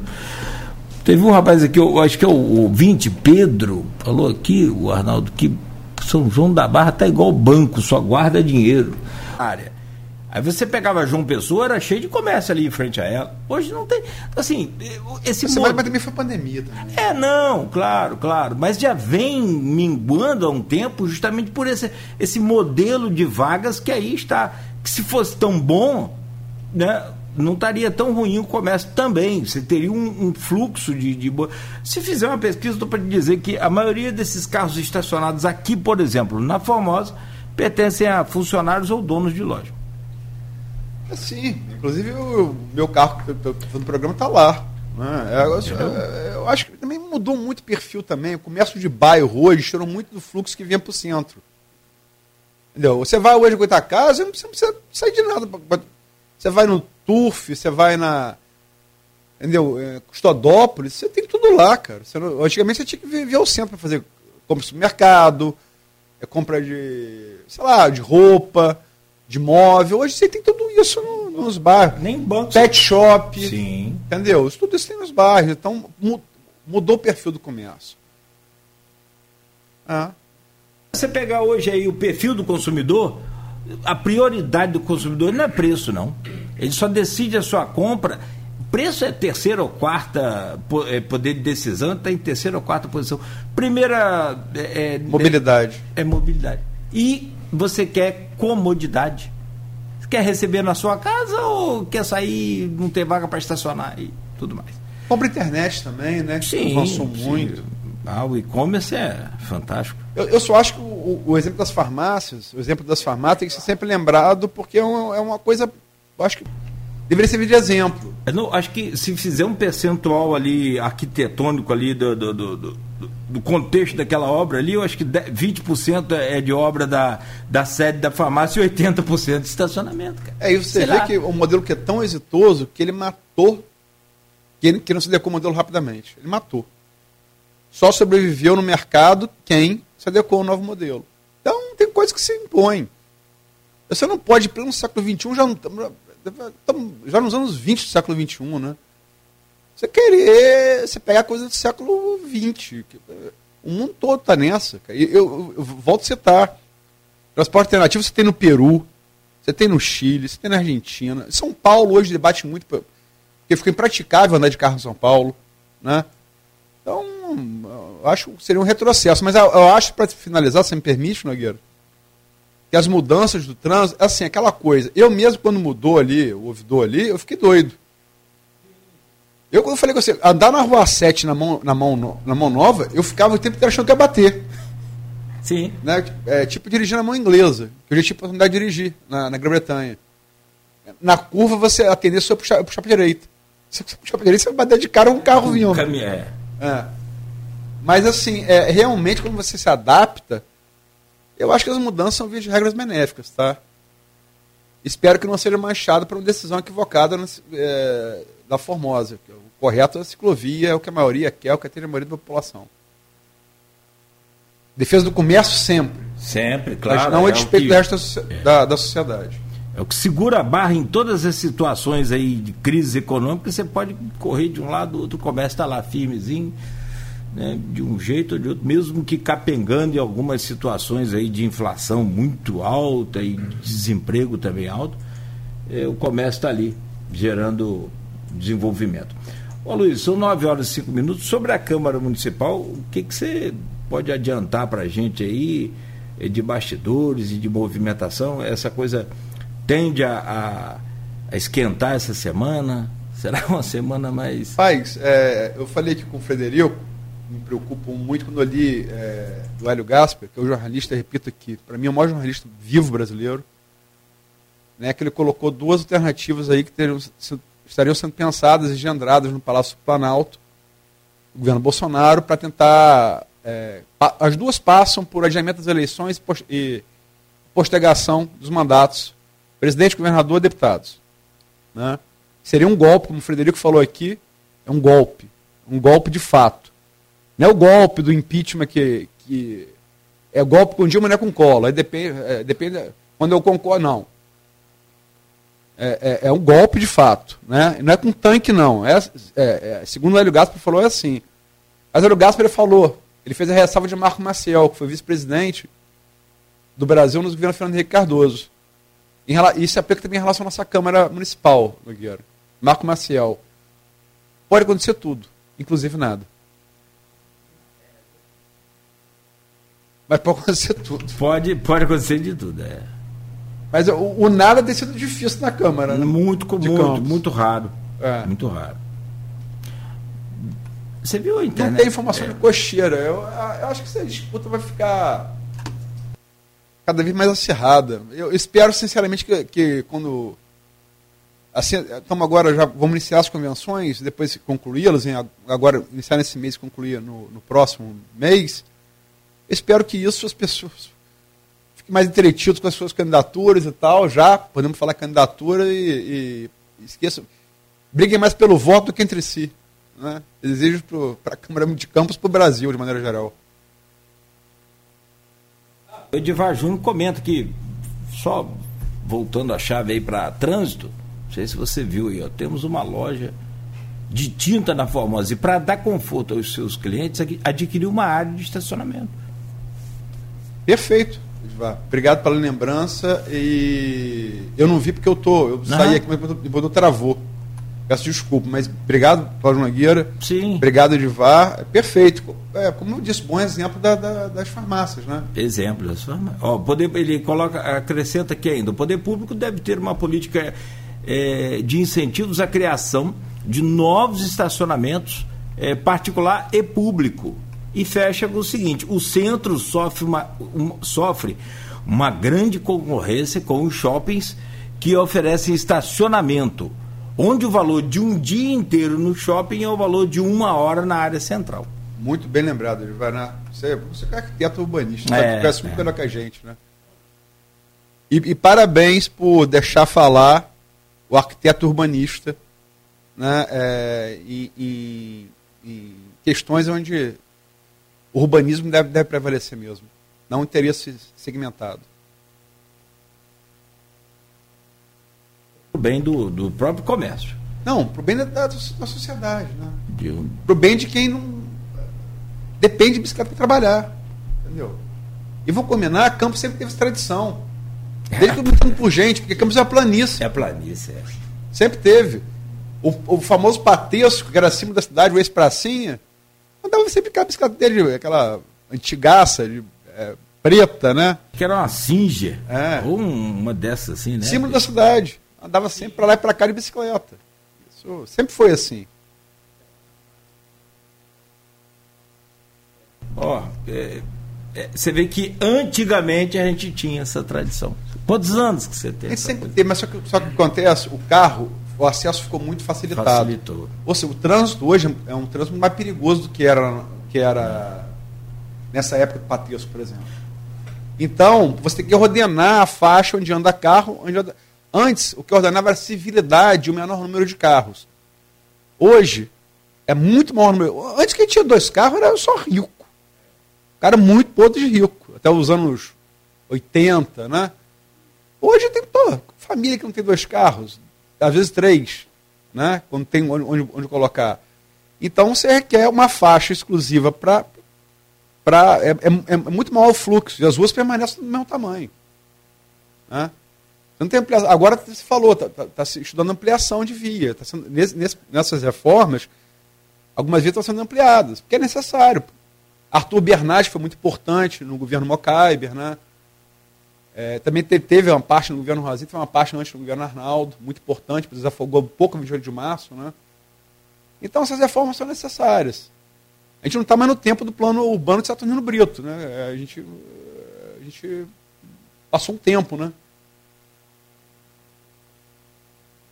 parece que a gente quer, tem essa tendência sempre de voltar ao passado. Já pensou Ouro Preto com a ciclovia? Não adianta nada. Eu não quero, não Muito morro, Ouro se- Preto, você andar um quarteirão, do- um não, dois quarteirões de Ouro Preto com ciclovia tem que ser cristiano. Pra subir o morro daquele na bicicleta, Estou falando, né? As condições geográficas lá são. só com marcha muito, Muito leve, leve. perna muito em dia. Ah, tem que pulmão. ser atleta de ponta, isso que É. você falou. Verdade. Então a gente já tem tudo aqui que favorece, que beneficia e da gasolina a R$ reais, meu amigo. O negócio é bicicleta. E que é excelente. Hoje, sexta-feira, 29 de julho, com Arnaldo Neto na bancada, estamos conversando com o presidente da Câmara de Vereadores de São João da Barra, o Elísio Rodrigues. Arnaldo, Elísio, nesse... Deixa eu abrir aqui e convidar você para fazer a gentileza. Abre aí esse bloco aí. Vamos lá, Nogueira. É, é, esse ano tem eleição, né? estamos já no período pré-eleitoral, as convenções já estão, as convenções já estão acontecendo, e São João da Barra tem alguns, algumas questões atí- é, atípicas para uma eleição desse poste de deputado, um, um tabuleiro que a gente nunca viu. É, nós temos a ex-prefeita Carla Machado como pré-candidata a deputada estadual, o deputado Bruno Dawaire, que tem domicílio eleitoral, eleitoral na cidade, também pré-candidato à reeleição. Temos o Márcio Nogueira, segundo colocado na última corrida à prefeitura, como pré-candidato a deputado estadual. Temos o Elísio, temos o Elísio. Temos o apoiado pelo Elísio, que é o Rodrigo Bacelar, como eu falei, um, um, um, um deputado que é, é, tomou uma proporção muito maior a partir do cargo de secretário de governo do Estado ah, e, e é o seu aliado, como você mesmo colocou no bloco anterior. Além do Enes, está até assistindo a gente, o Enes Pinto, que hoje figura como pré-candidato a deputado federal, mas aí acaba sendo uma outra eleição. Mas nesse jogo para estadual acaba tendo mais, é, é, uma articulação maior, são mais nomes nesse tabuleiro. Você acredita que você mesmo, quando Carla renunciou, eu ouvi alguns vereadores, inclusive você, e você falou: ah, provavelmente Carla vai ser a mais votada na cidade, né, na, na, confirmada a candidatura dela a deputada estadual. É, mas você acha que quantitativo de voto desses deputados influencia de alguma forma no tabuleiro que já se constrói para 2024, no qual você aqui mesmo já se colocou como pré-candidato a prefeito? O resultado da oposição ante o desempenho de Carla pode influenciar já na construção desse caminho para 2024? Olha, eu não parei para fazer essa radiografia, não. Com certeza, de- depois do resultado, né, vamos fazer essa- essas comparações. Outras pessoas né, irão fazer também, isso é, é fato. Eu não parei para fazer cálculos. É, às vezes pergunto, quantos votos o Rodrigo vai ter lá em São da Barra? Não sei. Vou trabalhar como sempre trabalhei, né, para dar o, o máximo que eu puder, mas não dá para falar em votos pode ser 1.500, 2.000, 2.500, não sei. Né? Mas com certeza isso é uma, uma base, é uma base. E muda todo o cenário, né? Uma, uma previsão sem Carla candidata, né? Para Bruno, para Rodrigo, para Márcio, e com Carla candidata muda tudo. É uma candidata que tem apoio hoje de, de cinco vereadores, vamos falar assim, né? que, incluindo a Joyce, né? que entrou agora, tem o Julinho que está como secretário, vários secretários, vários suplentes, né? uma, uma, uma candidatura da cidade, tem a máquina, e então é, muda todo, todo, todo o cenário. Né? Prova disso, acho que Bruno teve 2.500 quando ela foi candidata, né? e depois teve 3.500. Então muda tudo. Quem tinha intenção de ter mil votos na Barra vai ter 500, quem tinha intenção de ter quatro vai ter dois, e assim sucessivamente. Isso vai mudar todo o cenário. Agora, o que muda também é ter. São três candidatos de São João da Barra, vamos falar assim, né? O Bruno, domicílio eleitoral, o Márcio também, que já foi conhecido nas urnas também, já, já hoje é mais conhecido pela população, e outros candidatos que outros vereadores e outras lideranças vão apoiar também, já compromissos, já firmados, já bem antes do Márcio lançar candidatura, bem antes da Carla Machado lançar candidatura, já vários, vários, vários políticos já, já tinham seus compromissos em relação a isso. Né? Mas eu vejo que pode sim ter alguma influência em relação a isso, mas Carla não é candidata em 2024, ela é, vai ser uma apoiadora, com certeza, acredito, da, da Carla Capucci. Acho que vai depender muito é, da, dessa atuação da Câmara, né, como que a, que a oposição, vamos falar assim, os possíveis candidatos para 2024, como que vai ser, se vai ter união, se não, cada um vai tocar a sua frente, como que vai ficar, tudo isso eu acho que vai influenciar mais até do que o resultado das eleições. O que pode acontecer, o Márcio, por exemplo, se tiver uma boa votação, né, firmar de ser candidato a prefeito em 2024, pode acontecer. O Bruno Dauari, se tiver uma boa votação, também querer ser candidato em 2024. Então não dá ainda para falar sobre isso. Eu acho que é, o reflexo não é o principal reflexo para 24. Eu acho que o principal vai ser o que vai acontecer depois dessa eleição de, de, de, de deputados, e não, e não o resultado em si. Só uma coisa, vai ter o nós contra eles de novo? Porque esse, esse ano virou uma loucura essa coisa de, de polarização, né? Infelizmente temos trabalhado muito aqui para que isso diminua essa coisa, que as ideias sejam debatidas é, somente na paz, ou seja, que todos os debates, discussões mais ou menos acaloradas, acaloradas sejam só no campo de ideias e não na violência, como infelizmente a gente tem visto acontecer. Vimos agora recentemente um caso muito claro, pelo menos né, do que diz respeito, até um policial, ex-policial civil e federal, ontem aqui comentava sobre isso, aquele caso lá de Foz do Iguaçu. Né? Então, indivíduo matou o outro supostamente por conta de política. Isso é um absurdo você matar o outro por conta de futebol. Você nem de, de, de time. De, você alcança como é que é. Você, a, a, coisa do fanatismo ela é tão surreal, tão ilógica. Por exemplo, você, homem, brasileiro, como todo brasileiro, gosta de quê? Futebol. Toda criança. Uma coisa. Não quer dizer que você seja diferente, melhor, pior. Estou falando é, você vê que isso não faz sentido, não tem lógica. Então, esse fanatismo por futebol não tem lógica, imagine por político. Né? É, vai ter nós contra eles, então, lá, assim, nesse, nesse sentido de polarização? No, no, meu caso, falando assim, em relação ao meu caso, ao nosso grupo, né? Eu, como líder do grupo, eu tenho. Nosso grupo que eu falo é meu grupo né, de, de apoiadores. É, eu tenho falado muito isso e, e a gente, a nossa campanha, tanto né, municipal com essa estadual é uma campanha muito de, de paz. A gente não tem essa, essa, essa questão. A gente vai no diálogo, é, é, conversando, e eu principalmente não vou entrar nesse debate, é questão de presidente. Eu acho que cada um tem o direito né, de escolher o, o seu, qual caminho tomar, de que maneira é, se posicionar. Só não dá para eu fa falar que você está errado, que eu estou certo, né, que por isso e por aquilo. Acho que isso é uma coisa que não dá para ficar debatendo. Eu não vou debater em relação a quem é melhor, quem é pior, por isso, por aquilo, muito menos com deputados. Né? Eu vou lutar para dar o voto para quem eu estou apoiando, com as minhas convicções, né, buscando o resultado que a gente espera em relação ao apoio para o nosso município, apoio em relação às obras, em relação a, aos projetos e, e outros, mas também não vou ficar ali, ah, não voto em Carla porque isso, é aquilo, aquilo, não voto em Matos Nogueira porque isso, é aquilo, não voto em Bruno, não vou entrar nessa linha. Eu vou buscar o meu, o meu voto, né, junto aos meus apoiadores, e cada um fica livre para apoiar quem quiser, de acordo com as suas convicções. Eu só falo o seguinte: tem que se analisar bem, que às vezes aquilo que é demonstrado pelos políticos no momento da, da campanha eleitoral depois da campanha não vai ser a mesma coisa. Não vai ter beijinho, não vai ter foto, não vai ter abraço, não vai ter promessa, não vai ter nada. Na campanha tudo isso tem. E a população tem que pensar realmente nisso. Pensar em todos, tudo que nós já passamos, né, tudo que já aconteceu e o que, que mudou. Né? Então, vamos ver o que a população vai poder esperar também depois dessa eleição. Isso eu até falo, mas Cada um vai ter o direito de buscar o seu voto, não vou debater, não vou entrar na questão presidencial. Governador, o meu apoio é, é, é para o atual governador, que é do meu partido, o PL, mas também não vou questionar quem né, tem outra ideologia.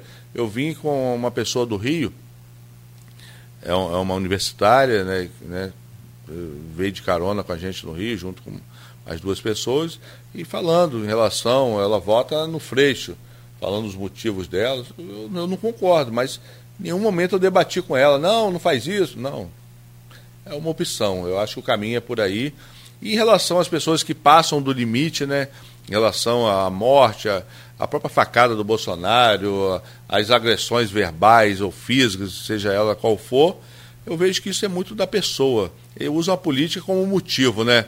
Igual o cara que vai lá, mata a, a, a esposa, a mãe e, e, as filhas, que mata o pai, que mata o filho, que atira no outro por qualquer coisa, uma discussão de, na rua de trânsito. Eu vejo que isso é da pessoa. A política é só mais um motivo que eles usam para poder fazer o que tem que fazer. Então, não é só porque, pela questão política, é porque o cara está predestinado mesmo a fazer alguma ação ali e seria de outra maneira se não fosse na questão política. Você falou que o governador do seu partido, o presidente também. Mas também, mesmo, também. Mas mesmo assim, você. É, e, e hoje a Carla, pelo Washington Quaquá, eu falei com o Quaquá à época, ele colocou Carla como uma é, coordenadora regional da pré. Não, hoje já é da candidatura do Lula, né? Tem essas questões de, de legislação. Hoje da candidatura do Lula. É, já teve convenção do PT. É, enfim, e a Carla Capucci aqui na semana passada também falou da sua preferência pelo Lula. Você não vai se posicionar na corrida presidencial vai, com o seu grupo político? Olha, meu grupo político é na outra eleição, em 2018, eu acabei acompanhando o grupo político, né, que qual pertencia, né, da ex-prefeita. Votei né, no Haddad, votei no Ciro no primeiro turno, né, porque eu era do PDT e, e votei no Ciro. Na segunda, no segundo turno, votei no Haddad. Né, nessa eleição e no meu grupo político, 99% né, votava no Bolsonaro e a gente lidamos muito bem com isso, né, sem, sem, sem... Hoje, né, eu vou caminhar, né, a princípio, a princípio, né, com o Bolsonaro, né, no, no, pelo meu partido, 22, e tanto federal, estadual e também governador e presidente, todos do PL. Né, o Altineu Cortes né, é o presidente estadual do PL e também o Rodrigo Bacelar também do PL, o governador Cláudio e também o Bolsonaro. Agora, é, a gente falou um pouco dessa questão dos reflexos da eleição de, de 22 em 24 em São João da Barra. Mas tem que, a gente tem que pensar também que uma eleição acaba puxando a outra. A gente que acompanha bastidor, a gente sabe muito bem disso. 2020 é, não tinha condições da oposição chegar. Era uma campanha atípica, né? nós tínhamos uma campanha em meio de pandemia, o governo moendo, com a máquina na mão, é mais difícil você tirar. E Carla tem um rical. A Carla foi prefeita duas vezes, é, elegeu sucessor, voltou com uma votação expressiva. É uma liderança consolidada, acho que isso, isso não, não se discute. Pode se discutir as ações do governo dela, é, é, são totalmente discutíveis. Isso. Agora, quanto à liderança é, política, é um fato. Né? Consolidado. Né? É. Então, assim, para a oposição ganhar aquela eleição, nem se juntasse todo mundo, não, não seria difícil. Nem se, jun se juntasse todo mundo. Mas houve uma divisão que foi ainda mais prejudicial. Muitos pré-candidatos. Você mesmo colocou aí a possibilidade do Márcio Nogueira poder se cacifar nessa eleição, a possibilidade do Bruno Dauares se cacifar nessa eleição, e tem você com a pretensão já declarada também. Vocês três têm diálogo? Há possibilidade de uma aproximação e, de uma é, composição já a partir de agora, pensando. Já a partir de agora, eu digo depois do resultado das urnas, pensando em 2024? Não, o que eu posso falar é que eu não tenho nem, nenhuma rejeição, é, é, eu, pelo contrário, até tenho um bom diálogo lá com o Márcio, né, com o Bruno também, não tenho nenhum problema com, com, com, com os Dauares, mas eu acho que isso é um assunto que a gente vai ter que tratar lá na frente. Hoje o objetivo é apoiar nosso, né, nossos candidatos. Hoje eu me coloco como candidato, então assim, é, é, em relação à composição, a gente tem que analisar isso lá para frente. Né? Tem que saber o que a população quer. Talvez a população quer um novo, a população é, é tem, que, tem que se decidir isso lá na frente. O que a gente não pode é fechar as portas. Eu acho que o diálogo tem que existir, entendeu? Assim como eu já falei, que a atual prefeita, a gente está aberto ao diálogo para estar conversando, né, para ver a, em relação às ações do governo. Mas se falando em candidatura, Acredito que todos hoje têm esse objetivo. Agora, de acordo com o resultado da eleição, de acordo com o propósito de cada um, isso pode ser mudado a partir de 2023. Qual o objetivo? Eu quero vir para marcar posição. Eu quero vir por outro objetivo. Ah, não. Eu, a gente entende que o governo né, não está legal, que a gente é, é, é, tem que, que ocupar esse espaço. vamos unir né, em prol de um objetivo, vamos dividir, aí vai depender do objetivo de cada um. Eu acho que cada um se respeitando agora nessa eleição já é o ponto crucial para ter diálogo né, mais na frente e entender de que maneira cada um vai se posicionar. Né, eu acho que o diálogo sempre é o melhor caminho. Né, mas o que não pode é como eu falei. É, a ex-prefeita chegar, não, a minha candidata é fulano e acabou, esquece quem tem vontade, esquece quem planejou, esquece. E isso não dá para acontecer. Agora também não tenho vaidade. Eu acho que a gente, eu estou trabalhando para isso, né? Vou tentar estar é, é, o melhor possível no momento certo lá na frente mas a gente tem que, que, realmente manter o diálogo, mas hoje não tem nenhuma conversa de alinhamento, de, de estar com A ou com B, não tem. Quando Carla Machado é, nomeou Carla Capucci secretária de assistência, da parte da assistência social, foi um recado público de que estava preparando a Carla Capucci para a sucessão. Pelo menos foi a leitura que alguns nomes, inclusive do próprio governo, fizeram, é, e eu cheguei a publicar isso à época, claro, respeitando a prerrogativa de, é, constitucional de sigilo de fonte. Você, que à época fazia parte do grupo, teve a mesma leitura? Foi daí que começa você marcar sua posição como pré-candidato também a prefeito para 24? Não, isso daí, quem está eh, na, na, política já entendeu isso durante a campanha, né? Quando veio aquela questão das Carlas, né? É, é, aquele movimento, aquilo ali já estava sendo, já estava tendo um direcionamento, a questão da, da assistência social foi só uma confirmação né? Foi só uma confirmação em relação, em relação a isso. E a gente entende, entende os motivos, entende o porquê. Né? Carla né, é difícil de, de, de né, alguém que pudesse substituí-la né, em relação a isso. E a gente já estava desenhado na eleição, todos nós já tínhamos essa, essa, esse desenho na eleição. E na campanha eu fui muito transparente. Já, já nessa, nessa campanha de 2020 eu já falei que queria ser eleito, mais votado, que queria ser o presidente da Câmara e queria ser sucessor de 2024. Eu já fiz a minha campanha falando o, o, o que eu desejaria. Eu não me arrependo de nada disso. Eu sou assim, eu não tenho medo de, de, de falar essas questões, esse tipo de assunto. É melhor do que você ficar se escondendo, né, amarrando o jogo para poder ganhar tempo. Não era interessante, de repente, tivesse esse posicionamento agora mas você já me entrevistou várias vezes aqui, o Claudio, e eu nunca escondi, né, e vou continuar assim sendo transparente. Não adianta eu falar, ah, não, não tem interesse para ganhar tempo e evitar algumas questões. Eu vejo que o que eu penso, o que eu planejo, eu falo e vou atrás do meu objetivo. Elias, a gente já estourou o tempo aqui, a gente tinha mais assunto para a gente tratar, mas eu vou voltar à entrevista de Carla Capucci em dois pontos. Nogueira que gosta dessa parte, mas eu só vou, eu só vou, eu só vou fazer uma e você faz a outra. Combinado, é... combinado. Vamos lá. Combinado agora, tá, gente? É. Não, já, ah, combinado. Carla Capucci aqui, na semana passada, ao avaliar a gestão de, da, da ex-prefeita Carla Machado, deu a nota 9,9. Porque disse que não tem perfeição, perfeito só Deus, que concordo plenamente com ela, não na nota, mas nesse, nesse ponto. Perfeito só Deus, realmente. É, mas ela deu 9,9 à gestão da ex-prefeita Carla Machado. Quando a gente fala gestão da ex-prefeita Carla Machado, acho que é esse histórico que a gente falou agora de quase 20 anos de poder do mesmo grupo político. É, qual a sua nota à gestão da ex-prefeita Carla Machado? É, eu já cheguei a dar essa nota aqui, né? Eu acho que na última entrevista aqui, né? Eu separei os pontos. Eu falei em relação à atuação dela na pandemia, eu dei uma nota melhor em relação a obras, investimentos e relação com Câmara, é, eu dei uma outra nota.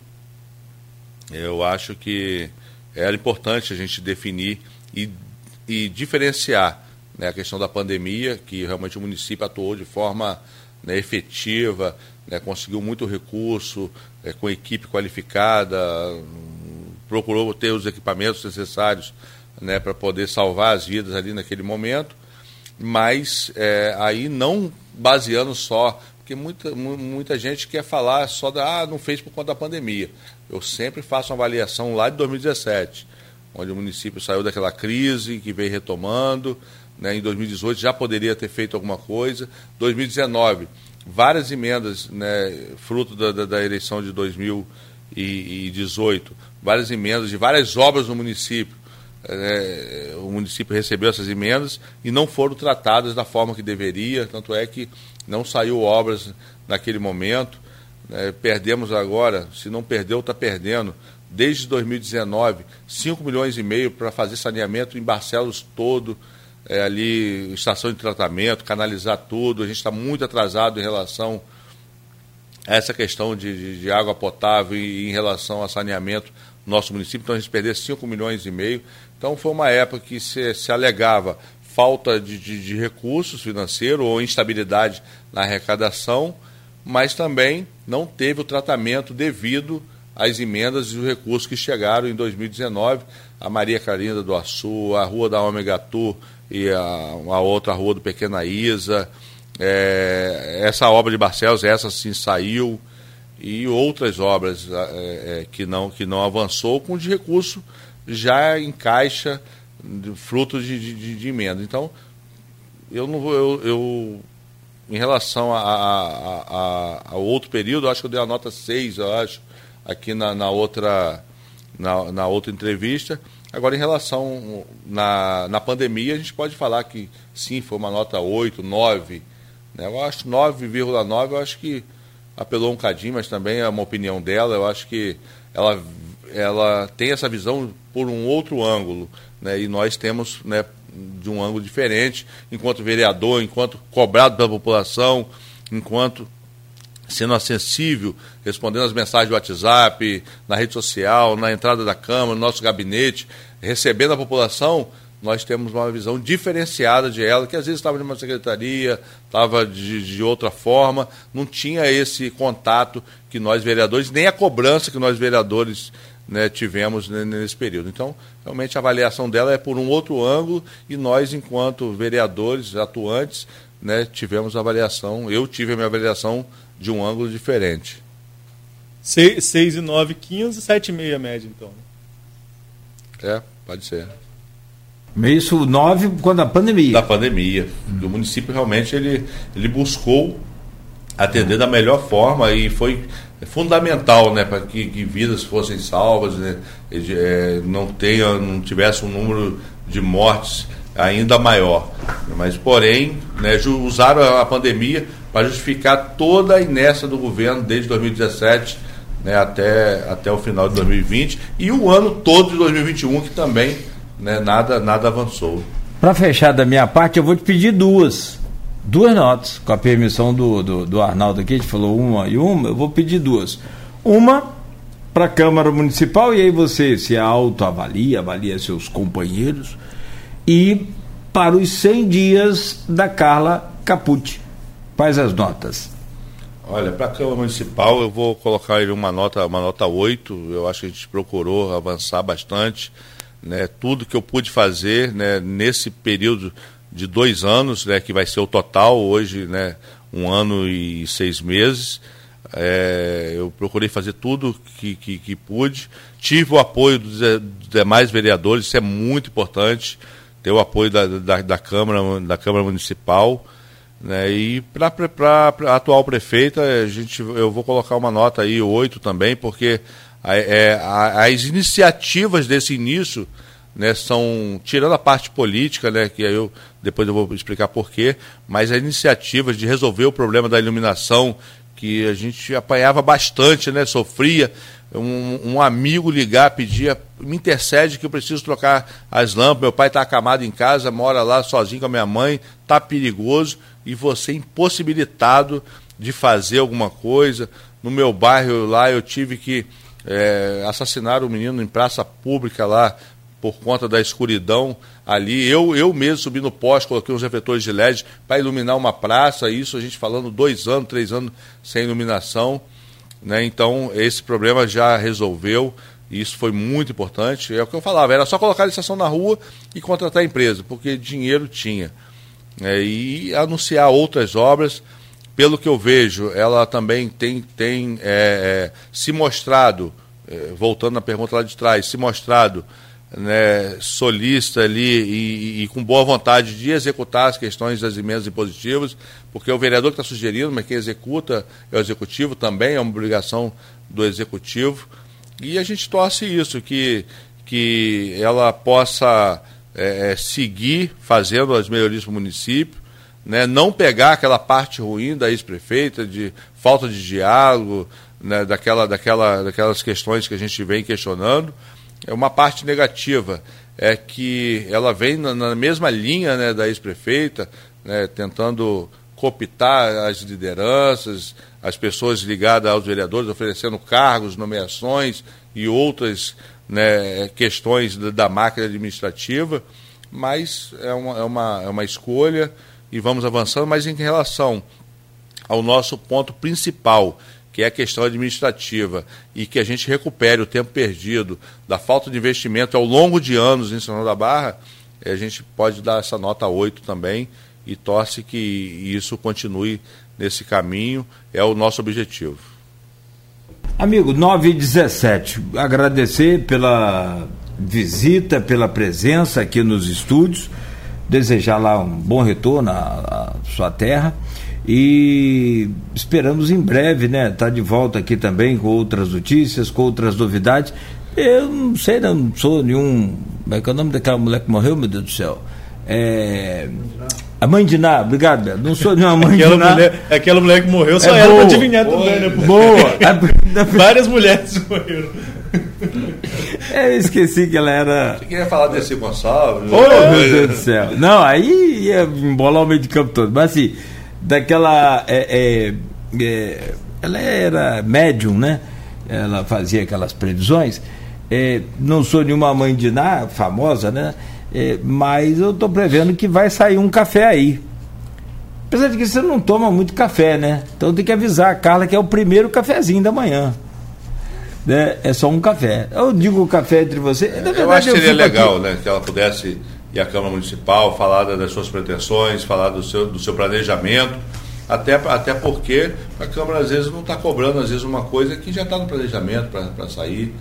Né? Eu acho que isso seria, seria uma forma, eh, não seria questão de política, seria questão administrativa. Né? Poder legislativo, poder executivo, traçar algumas ações e para poder ela cobrar da Câmara né, al- alguma ajuda, algum posicionamento, tem que falar o que, que espera da Câmara né, espera que a Câmara ajude em determinada situação, eu, qual é o planejamento? Eu acho que é importante. Né? Agora, se não acontecer, ela vai tocar as ações dela lá, vamos tocar as nossas ações aqui na Câmara, mas o objetivo sempre tem que ser a população. E a questão política, né, o meu posicionamento eu já falei, mas vamos tratar disso né, em relação à campanha lá na frente. Agora, agora a gente tem que recuperar o tempo perdido, porque enquanto vereador eu quero chegar para o meu filho que tem 11 anos e falar, ó, enquanto vereador conseguimos avançar assim, assim, assim, desse jeito, aquilo ali foi um nosso pedido, aquilo ali nós conseguimos direcionar no orçamento, né, através de emenda, porque a pior coisa para um vereador é quando alguém pergunta, e aí, depois de três mandatos? Eu já fiz essa pergunta a alguns vereadores que já perderam a eleição, que já, que já não, não, não, são- não são mais vereadores. E aí, qual é, foi o legado? O que, que você hoje pode falar de realização enquanto foi vereador? E isso é uma preocupação, porque se o executivo não tiver diálogo e não entender né, o papel da Câmara de Vereadores, você entra no mandato e sai do mandato sem poder falar nada, nenhuma, nada de realização. Mais uma vez, bom dia, obrigado. Sucesso para o senhor. Eu que agradeço né, o convite, é muito importante né, estar aqui falando, debatendo ah, alguns pontos. né, estarei sempre que, que for convidado né, e sempre aí à disposição. Agradecer o Arnaldo, a você pelo carinho de sempre. né, e sempre que precisar ou tiver que esclarecer alguma coisa, estarei aqui falando o que eu penso. E eu, eu sempre falo, às vezes o que eu penso e o que eu falo pode não ser nem o correto, mas é o que eu acredito. Perfeito. Tem alguns comentários aqui, Arnaldo. Inclusive tem até pergunta do. é, ah, já falou sobre o projeto da nova Câmara. Eu peço desculpas aos nossos ouvintes, seguidores, pessoal que comenta, que a gente tenta o máximo de, de, de, de, de, de vezes explorar aqui é, essa interatividade que é tudo hoje, né? Até depois eu vou pedir o Vitinho, se for possível, interaja lá com o pessoal da internet aqui, Vitinho, tá? Por favor, meu querido. E tem até pergunta do Edmundo Siqueira, que é companheiro Ah, em relação nosso, à cultura, né? Com relação É. à cultura. Mas é assim, é, para quem sabe também do outro lado da nossa situação, o rádio é ao vivo. Ao vivo é, tem tempo cronometrado. Você já extrapolou aqui 22 minutos. Você não sabe o descarrilhamento que dá isso durante toda a programação que já está prontinha. Então a gente vai ter que, assim, não há problema algum né, quanto a, ao senhor, é, é, nossa parte aqui que a gente tem que se reajustar aqui, tirar uma musiquinha dali, outra daqui. Então a gente tenta se justificar se é que é possível aqui com a nossa audiência. Arnaldo. Nogueira, valeu. Volto agora dia 15 de agosto, né? Tem um tempinho. Pesadelo, né? tem um tempinho, então tem. E ah, e, se não voltar Quando que você sexta, ganha? Né? Quanto, quanto, não, quanto que você ganha? Não. É. Para aí, vou perguntar isso não, vereador. Desculpa. Vamos discutir isso no ar? vamos discutir isso no ar, meu diretor? Então vamos lá. Não, que eu vou. Mas no mais, agradecer Não, eu ia falar é, quanto que você ganha, não. Quanto tempo que você ganhou aí, perdão? É duas semanas, velho. Quase, quase férias aí. Enfim, tá Pesadelo, tá né, rapaz? Mas eu, eu, devo, eu, voltar, devo, voltar, numa sexta-feira. Quanto tempo você está na empresa? Na Folha FM desde que começou? Três anos. Eu estou há 30 anos, eu nunca ganho uma semana, rapaz. Isso. Mas também bem feito. Arnaldo, você merece. Tá. Tá, você não ouve. brincadeiras à, brincadeiras claro, à parte, claro. a gente volta sempre que precisar, é claro. É, Nogueira, do mais, agradecer ao Eliso pela participação. Acho que São João da Barra, por isso que estoura muito tempo, se deixasse a gente fazer um, um outro podcast aqui até, uma, é. até 11 horas e tem assunto para a gente discutir. Agradecer ao pessoal de São João que está ligado com a gente, sobretudo aqui comentando nas redes sociais. Desejar sucesso a Elisa, desejar sucesso a Carla, como desejamos a Carla Capuccia, desejar sucesso para a cidade. Acho que a cidade tem muito a avançar e tem dinheiro para isso. Né? É, conversava com o Eliso recentemente, ele falava que a previsão é que São João da Barra chegue a um bilhão de orçamento para 2025. Nós estamos falando de uma cidade muito pequena, com uma população que gira em torno de 40 mil habitantes. Um bilhão é o orçamento que o próximo prefeito, seja ele quem for, né, vai ter aí muito recurso para fazer da cidade um exemplo tá para esse vira, país. Está virando uma Maricá do norte do estado. Não, proporcionalmente já é muito grande, né? Se a gente é. pegar, por exemplo, em relação a Campos, é cinco vezes mais. Né? E muitas vezes as pessoas não se atentam a isso, que São João da Barra tem potencial para crescer demais. Tomara que é, todos os investimentos que foram feitos sejam mantidos e, e que avancem ainda mais. Essa é a nossa a, nosso desejo. Até porque eu não consigo falar que eu moro em Campos. Eu moro na Rua Beira Rio, Pontal de Atafona, onde eu nasci, cresci e pretendo ficar até quando Deus permitir que a gente fique aqui. Mas, Elias, muito obrigado sucesso. Eu que agradeço. Aproveitar só para agradecer aos ouvintes, a todos que interagiram ali na rede social. Né, e fiquem todos com Deus e vamos juntos. Bom, segunda-feira estaremos de volta então.